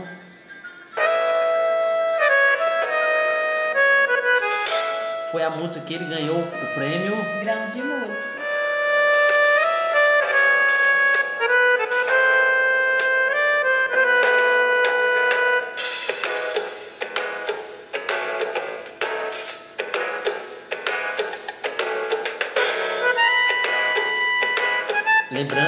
Versão é do seu irmão, o senhor o Pacheli Jamataru. Flora o pé de condessa, flora o de Manacá, cai a chuva em janeiro, lava a alma Brasil. Que pobre gente tão linda, que ainda canta esperança, cruzam seus olhos mirando o povo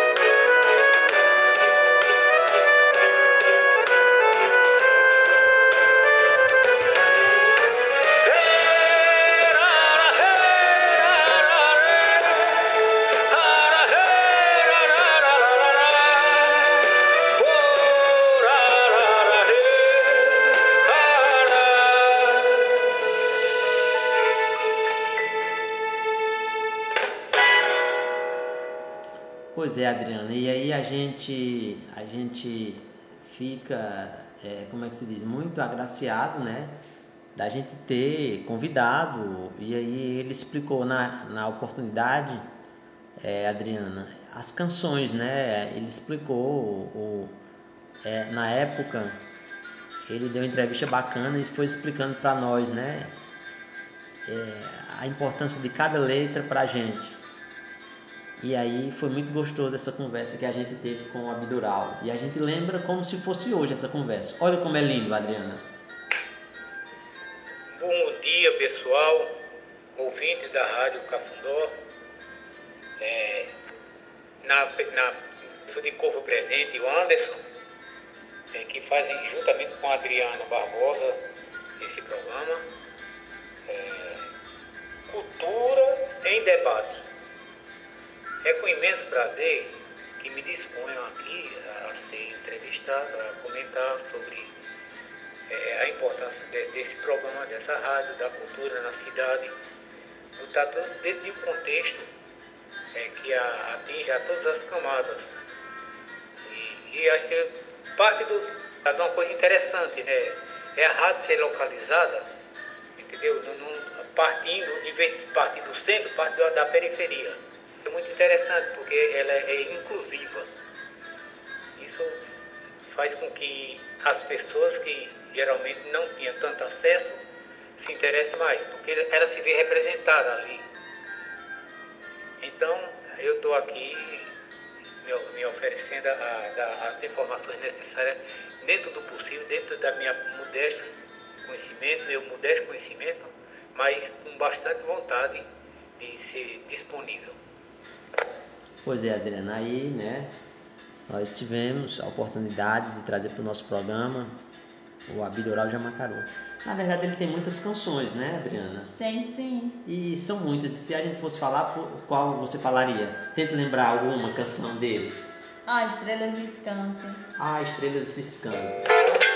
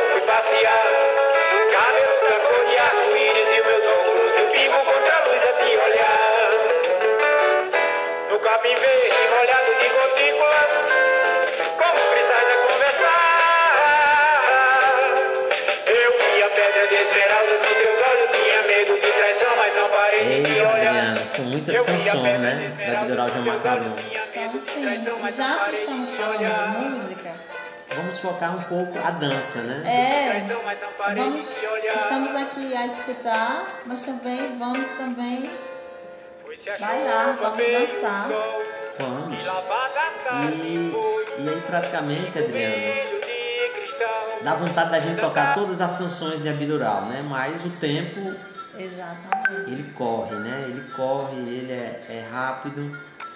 E aí a gente, vamos ouvir só um pouco de informação e cultura. Aqui no programa Cultura em Debate da Web Cafundó Kratos. Informação e cultura é aqui no programa Cultura em Debate da Web Cafundó Kratos. Pois é, Adriana. Adriana, eu queria falar aqui da companhia de dança e música Unidance, que foi fundada pela bailarina e coreógrafa, a senhora Adriana Alencar, e também pelo seu marido Beto, né? Beto Ribeiro, que é músico, e eles vieram para a cidade do Crato, vieram de Fortaleza para o Crato, né? E a gente quer homenagear eles nesse nosso último programa. Sim, e esse ano, completando 20 anos de existência, atualmente residindo na cidade de, do Crato, como você mesmo já citou, é, trazendo mais arte fazendo com que as pessoas tenham um olhar mais amplo pra, para a cultura em si, né? Uma jornada de muita luta, persistência e resistência. Verdade, Adriana. E hoje eles atuam na área do território criativo do Gesso. Eles também têm é, a sede no centro, na rua Senador Pompeu, e eles têm uma parceria com a escola Academia de Ensino, né?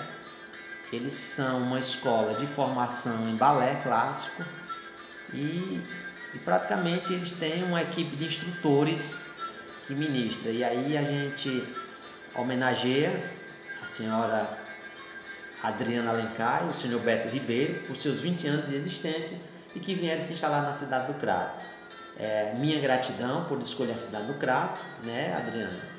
Sim, os parabéns, né? E aí, 20 anos. Os 20 anos, né? E sem falar, Adriana, que a nossa cidade do Crato, ela, ela praticamente é muito voltado, né, para a cultura, né? Sim.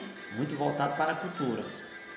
E aí a gente fica muito feliz por ela ter saído da capital alencarina, né, e ter vindo. Mas aí, mas aí praticamente é isso, Adriana. A gente fica muito feliz por essa, essa oportunidade deles ter vindo para o Crato, né?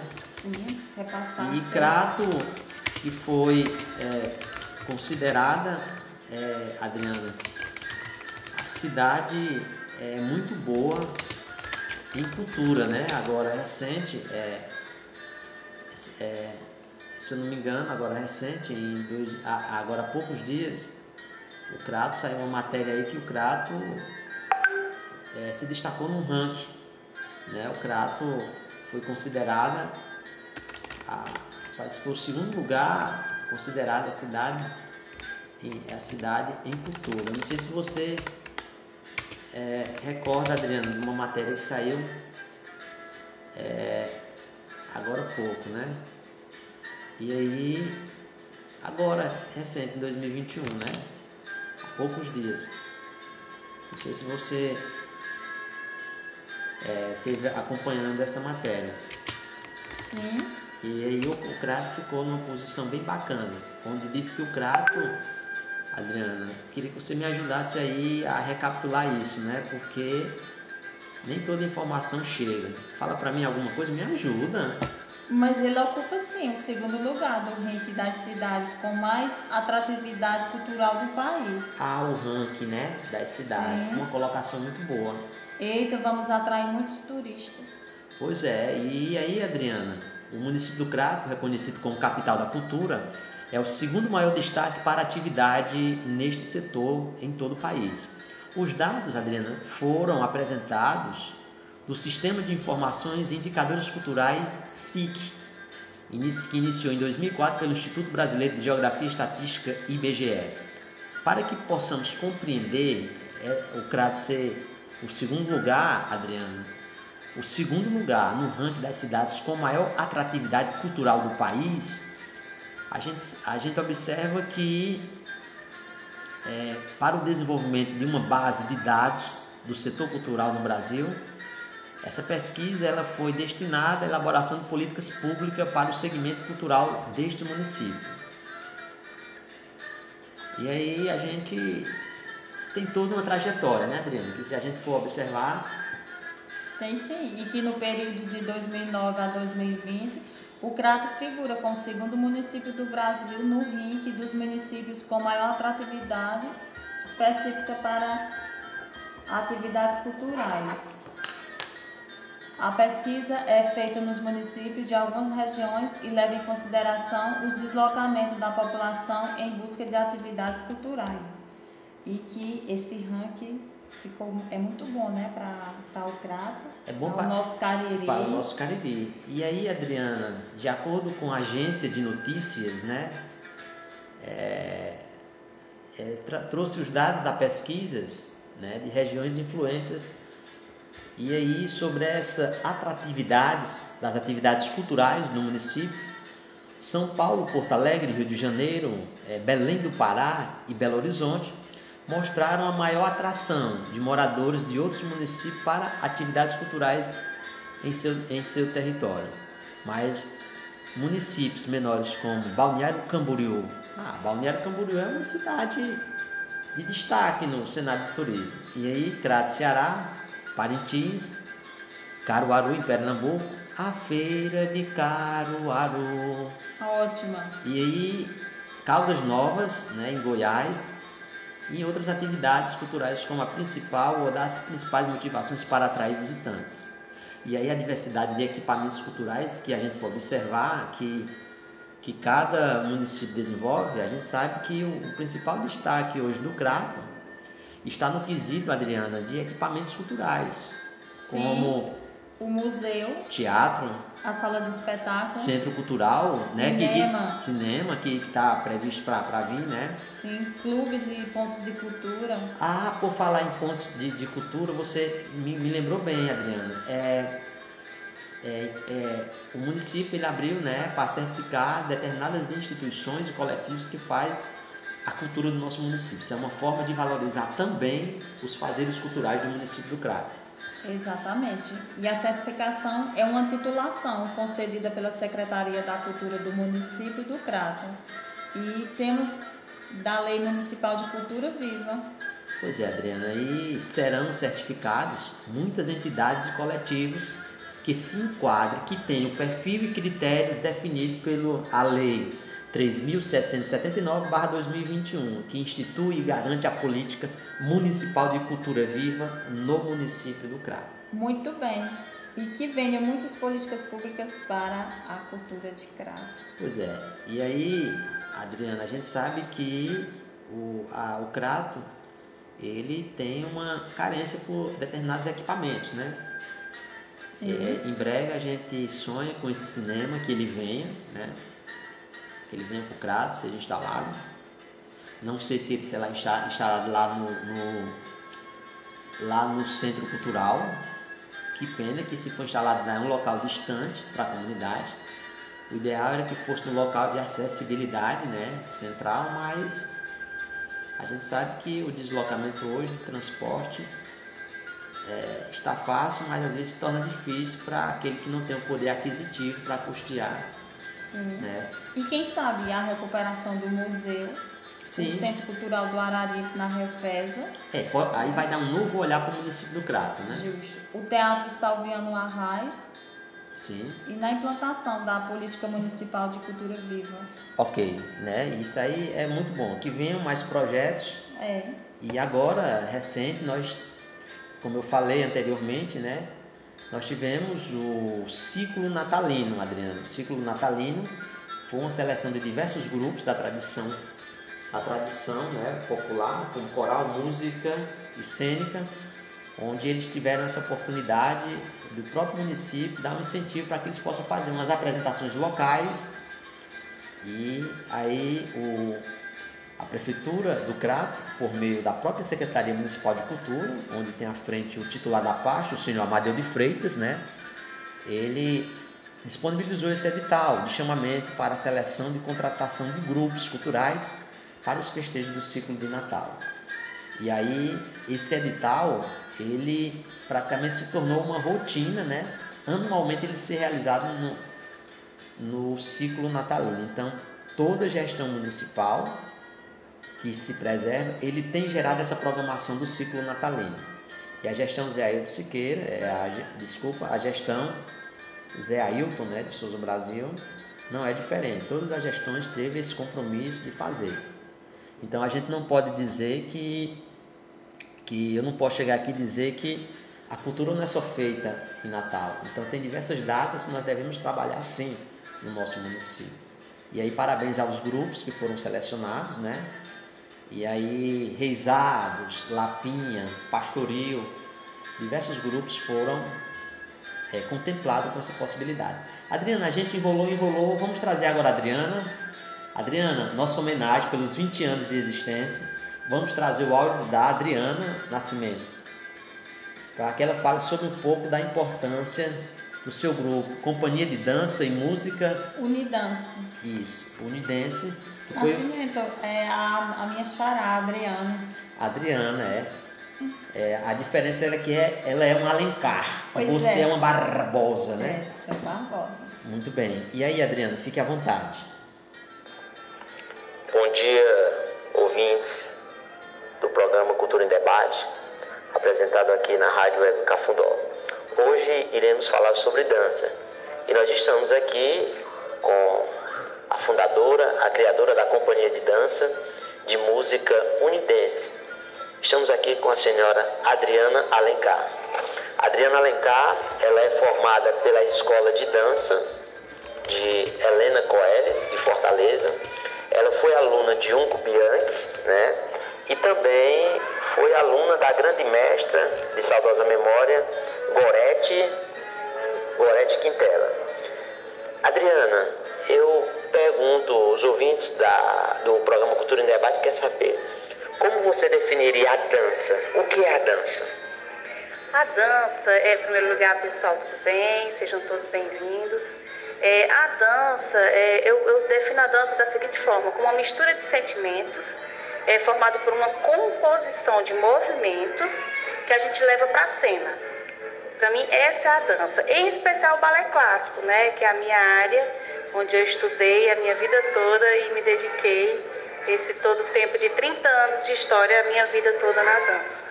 É, Adriana, a, a gente sabe que toda escola de dança, ela tem conquista. Tem alunos que praticamente passam na vida da gente, que eu também sou professor, e a pergunta que eu te faço é a seguinte: o que é que você tem lembrança das premiações de campeonato? O que é que você pode falar para os seus ouvintes, né, que futuramente poderão ser seus alunos? Me fala um pouco dessa trajetória de prêmio, de premiação que a Unidense ganhou. Olha, é, a nossa trajetória é uma trajetória de muita luta, muita resistência e de muitas vitórias. Nós temos em torno de 20 troféus né, que conquistamos ao longo desse tempo, de, do CETED, de premiações, homenagens. É, em Pernambuco, em Trindade, participamos também de festivais. Em Fortaleza também fomos premiados. É, são 10 anos de história em Fortaleza, 10 anos de história aqui no Crato. Também ganhamos é, o Melhores do Ano 2015, e entre outros, que se eu for falar que eu passo a noite toda, né, o tempo todo, o dia todo, a manhã inteira falando.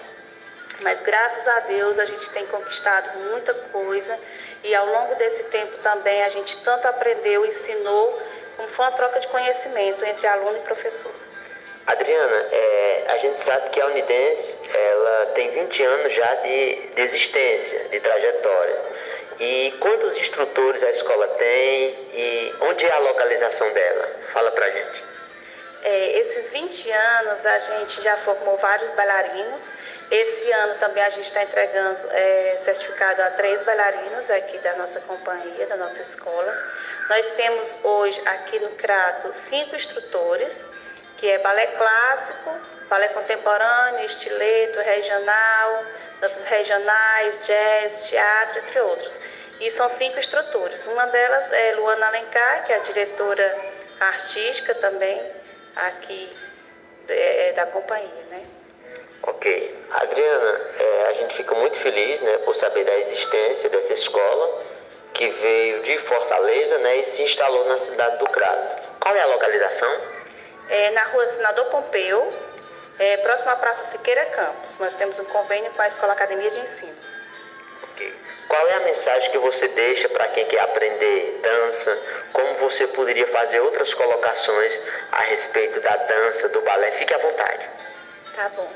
É, existe é, é, uma quebra de tabu, né? A gente já quebrou esse tabu em relação a dizer que a dança é só para quem é magrinho, ou ah, eu vou fazer balé só, eu não vou mais fazer balé porque eu já tenho 30 anos, ah, eu teria que ter começado muito jovem, não. É para todas as idades e para todos os corpos. Né? Então, assim, se eu sou gordinha, vou dançar assim. Se eu sou magrinha, vou dançar também. Se eu tenho 5 anos, estou dentro da dança. Mas também se eu tenho 60, 70, também estou. Por quê? Porque o balé é um trabalho do corpo. Envolve tudo no nosso corpo. Nós, da Companhia Unidança, nós lançamos também é, um projeto de balé clássico para melhor idade. Então, a minha aluna, a minha aluna da minha turma da melhor idade, a mais, a mais, é, mais nova, posso dizer assim, ela estava com 66 anos, né? E a outra com 90, dançando balé. Então, assim, não tem idade para se começar, sabe? Não tem limites para dançar. Acho que todo, todo mundo tem que realmente se envolver com a dança, todo mundo tem que se envolver com essa arte linda e nobre. É essa a minha mensagem. É, Luana Alencar. Luana Alencar, você é, é diretora artística, né? É a primeira bailarina a se formar aqui pela Escola de Dança na região do Cariri. Eu queria que você falasse um pouco da sua trajetória como bailarina, esse mundo da dança, o que representa para você? Fique à vontade, Luana Alencar. Olá pessoal, primeiramente é, sejam bem-vindos, né? Eu sou Luana Alencar, bailarina, diretora artística e coreógrafa da Companhia de Dança e Música Unidance. É, a minha trajetória da arte é uma trajetória assim até engraçada, porque eu meio que nasci nesse berço artístico. A minha mãe que é bailarina e meu pai que é músico, então eu sou fruto do amor de dois artistas e é, eu me encantei pelo balé clássico, né, pela dança. E desde os meus três aninhos que eu sou envolvida com a arte, que eu sou envolvida com a dança. E aos meus 18, 19 anos eu me formei no balé clássico.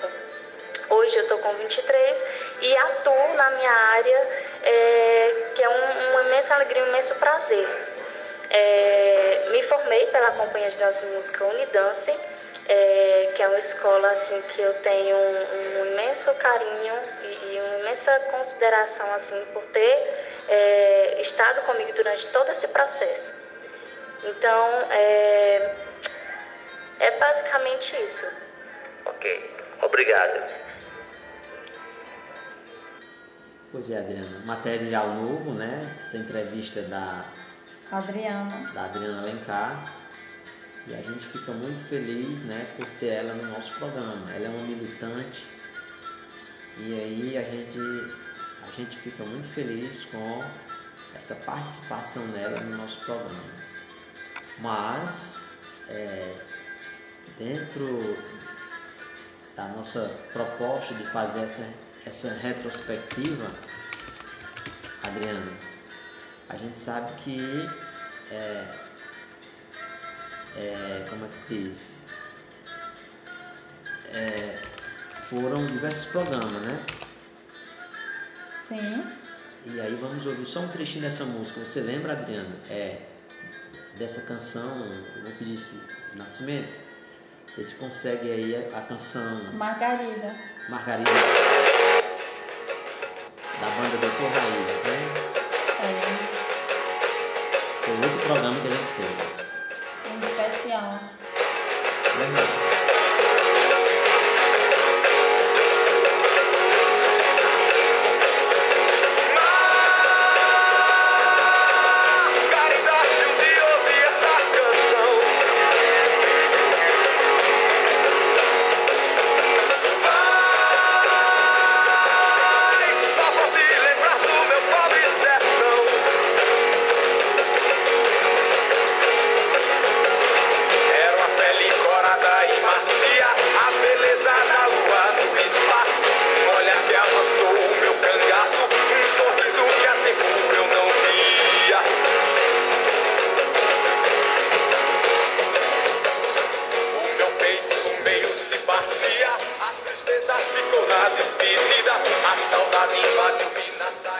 Você tem a dizer, Adriana?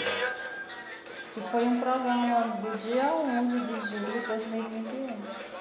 E teve a trajetória, né? A gente narrou a extinta banda Doutor Raiz, que deixou um grande legado né, para a música cearense do Cariri e do Brasil. Um trabalho musical com identidade única e que impressiona quem mostra as origens da cultura do Cariri, com a linguagem que atinge todos os públicos. E a banda Doutor Raiz atrai os olhares, os olhares dos jovens para conhecer a mais pura e verdadeira cultura de sua terra.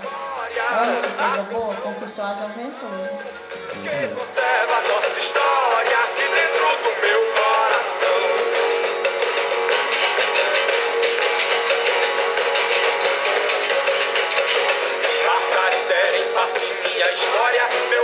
presente futuro e meu passado, meu caminho. Eles têm muitas músicas lindas, sim. meus louvarão, levar-me Nosso Cariri é riquíssimo de cultura. Verdade. Você está ouvindo Cultura em Debate.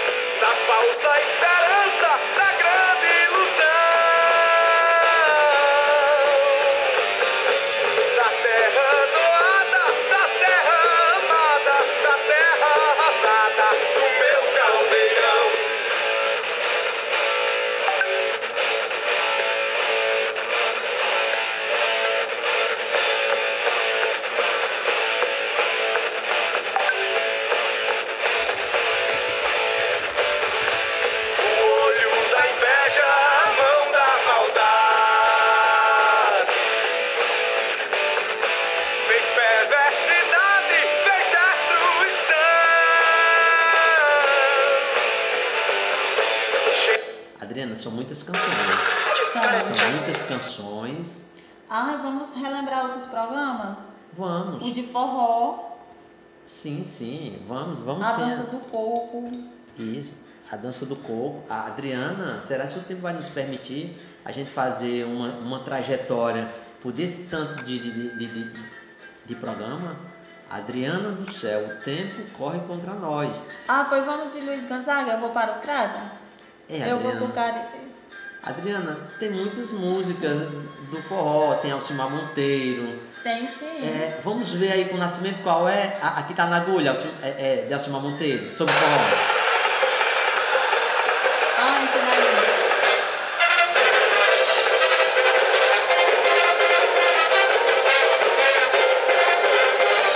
Lembra o quê? Festa de Barbalha, dos Verdes Canaviais. É sim. Ah, importância do forró para o Nordeste. Verdade, Adriana. Nós fizemos a edição do programa Cultura em Debate no dia 4 de julho né, de 2021. A gente apresentou a história da cultura forrozeira. Né?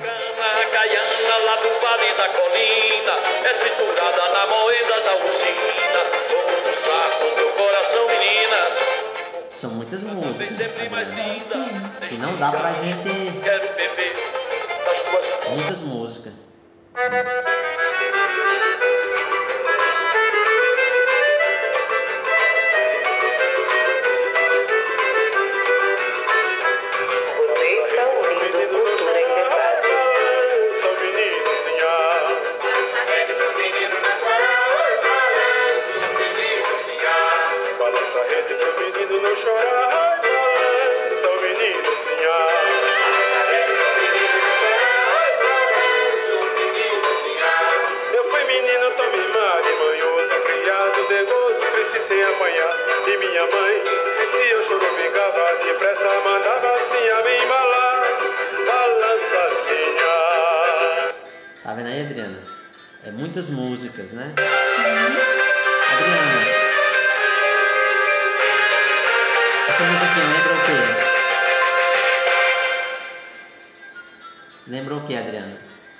Botar de novo, viu?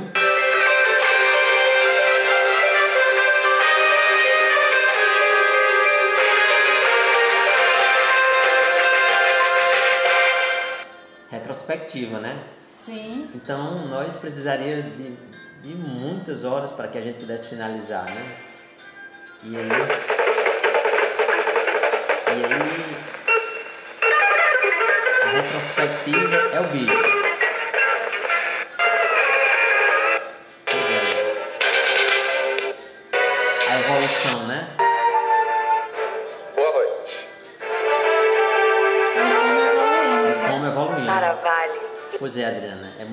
Retrospectiva para pouco tempo. E aí a gente agradece aos nossos ouvintes pela paciência em nos ouvir, né? Pela paciência em nos ouvir. E aí a gente fica muito feliz com esse programa, É, né? e tem outros mais aí à frente. É, Adriana, realmente tem outros programas que a gente poderia. Mas vamos voltar aqui pro forró. Ó, olha, Adriana.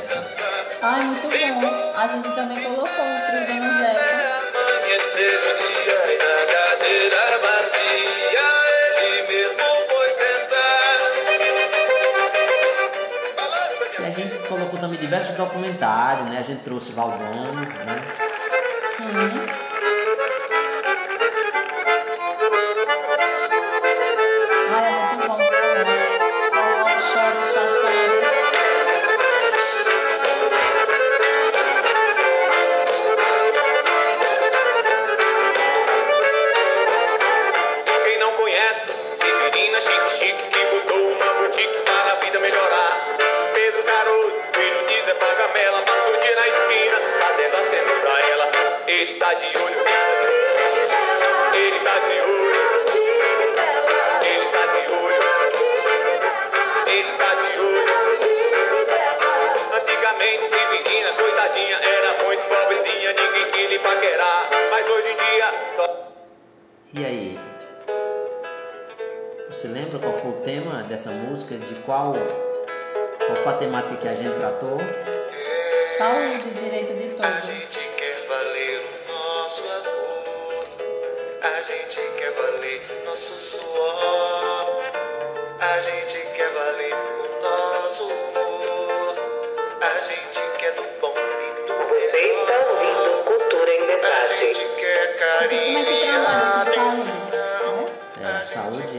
De grande importância para que a gente possa se manter em pé, né?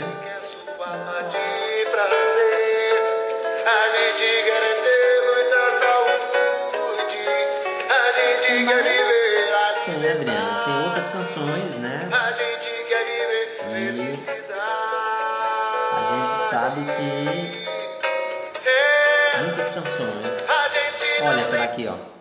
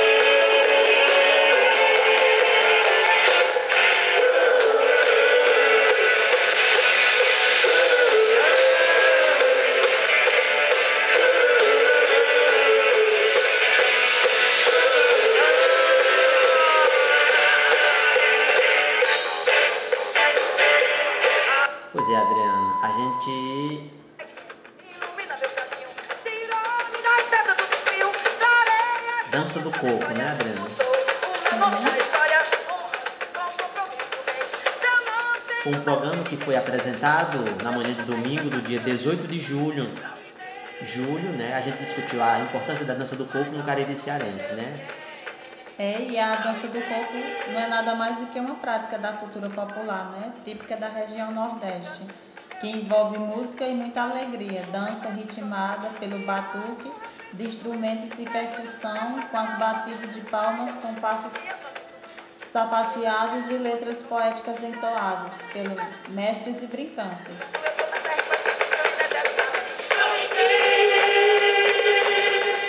Maior do que Deus ninguém.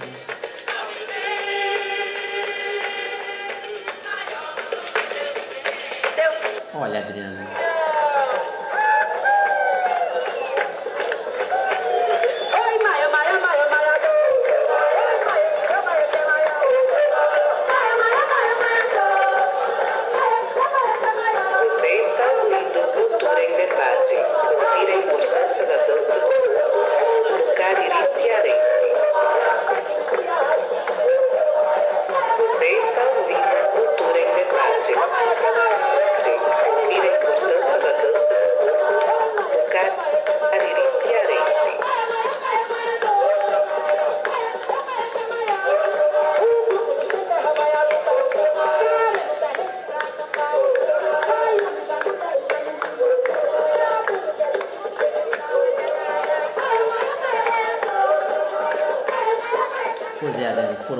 Programas, né? Sim. Se a gente fosse fazer uma retrospectiva, duas horas é pouco, né? Sim. E, e aí a gente a gente realizou diversos programas, né? E aí praticamente a gente fica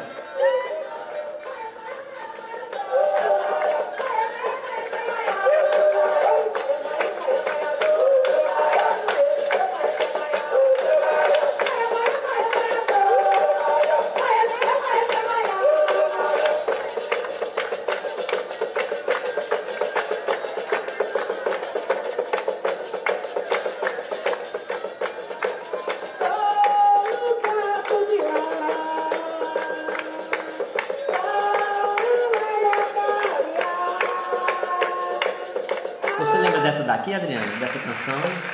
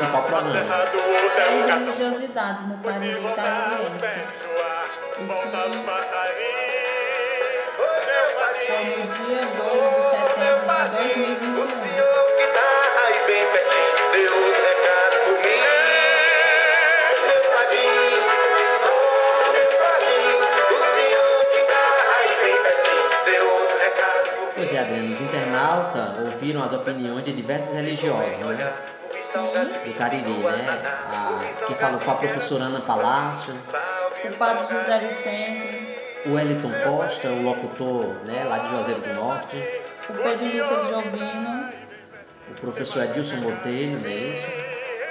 Elivânio Pereira. Pois é.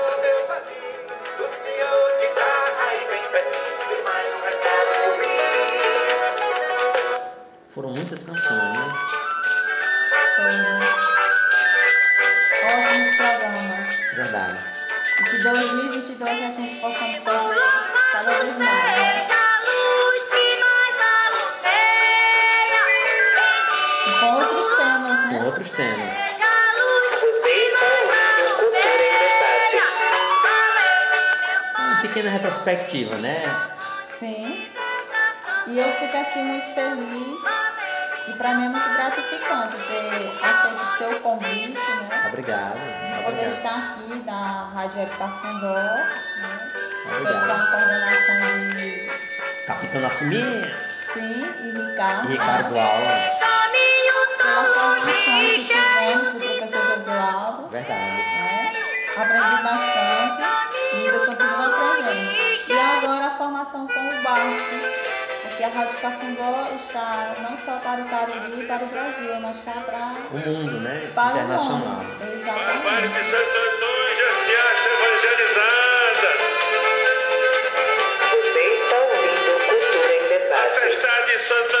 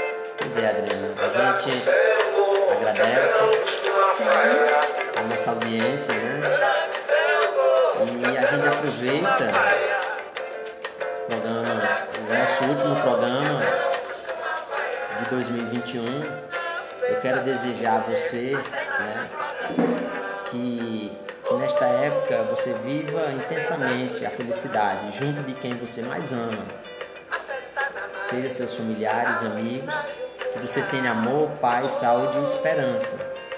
Que seja mais um ano novo de muitas bênçãos para você e sua família. E nós desejamos um feliz ano novo repleto de muito carinho, de paz, alegria. Abraços.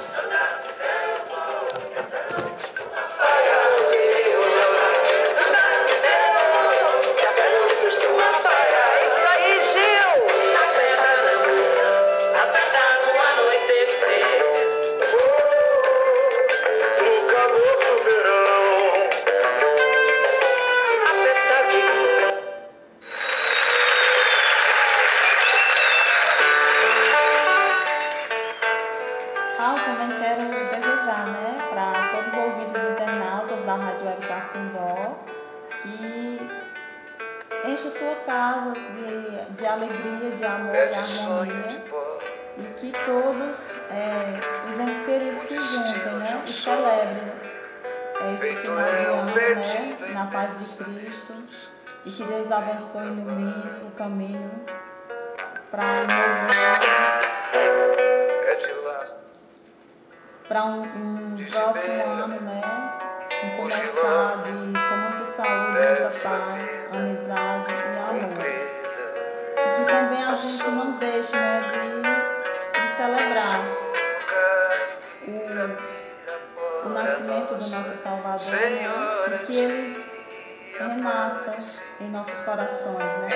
Que a gente comece não só um ano novo, mas como uma nova pessoa. Pessoa essa que tenha nos corações o amor, a paz e a esperança, né? E o essencial, o perdão. Esquecer as tristezas, as amarguras, as perdas, né? E que todos possam fortalecer o coração, fortalecer na fé e que é tempo de família. Vivam todos em família, com muitos risos, muitas alegrias. E que comece os novos aconchegos, os abraços. E é tempo de cuidar. Cuidar de, de si e cuidar de cada um. Cuidar de todos, né? de aventuras. Descasei, joguei, investi.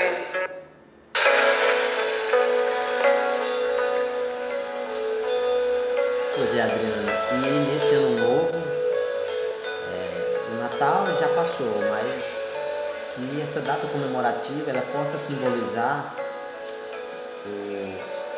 a chegada de um novo ano, né? Que a gente sabe que dias melhores só depende de nós. Que Deus abençoe todos vocês e que o menino Jesus abençoe de amor. Guarda-me na paz desse olhar. Cura minhas feridas e a dor. Me faz suportar. que abençoe, né? Que abençoe todos os nossos ouvintes e internautas. Pedras do meu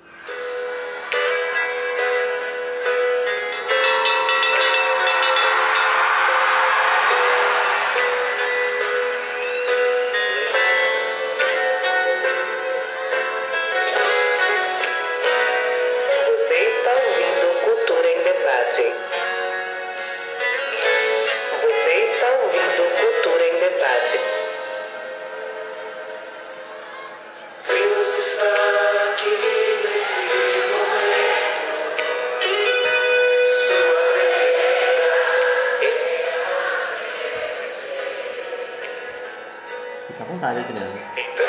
Que estamos aqui, né, finalizando esse programa, Cultura em Debate, que teve muitas notícias culturais, essa belíssima retrospectiva de todos os programas que já fizemos, né, durante o ano 2021 e que 2022 venha, né, Verdade. mas que possamos fazer a diferença, né? Ser diferente, né? E que também eles seja leve, não como 2021, né? Tão Carregado, né? exato. Tão pesado. Pois é. E que seja uma porta de entrada né, para os novos sonhos e também um período de renovação de muita paz em cada um de vocês em suas vidas, né? E que cheira no coração de todos, sinta todos abraçados. Eu agradeço também ao Nascimento pela sonoplastia, ao professor Anderson. Obrigado. Eu é quem agradeço, né, por você ter encarado, né, essa possibilidade que 2022 nós possamos fazer mais programas. E a gente aproveita, pede desculpa aos nossos ouvintes, que nós poderíamos ter feito mais programas, mas a correria do nosso dia a dia diminui o nosso tempo de convivência com o rádio. Mas estamos aqui para fazer o melhor. Obrigado a você que por todo o ano de 2021 esteve dando audiência ao Cultura em Debate e à Rádio Web Cafundó. Ai, siga, siga lá no Instagram, o programa Cultura em Debate, a página no Facebook e a Rádio Web Cafundó também, no Instagram e no Facebook. E também tem um programa, quem não escutou no decorrer do, do ano 2021 os programas Cultura em Debate, também temos o podcast. E aí eu quero mandar o meu abraço para minha família, Ana Lucrécia, minha filha, a minha esposa Solange, a minha mãe Ana Lúcia, a minha tia Fabíola, o meu tio Humberto, né? O tenente Humberto da Polícia Militar, meu tio, que nos escuta, aos seus familiares. Mando um alô para todos os meus amigos da região do Cariri e você que nos escuta em outros estados. Que Deus abençoe e até 2022. Ah, eu também quero mandar cheiro no coração dos meus familiares Barbosa, familiares Silva, os agregados, meus amigos, né? Todos. E em especial também aos Os ouvintes, né? Os internautas que nos acompanham. que nos acompanhou nesse percurso de 2021 e que continue em 2022. Mas Deus, mas Deus me quer. Solta a voz, erga a sua mão e declare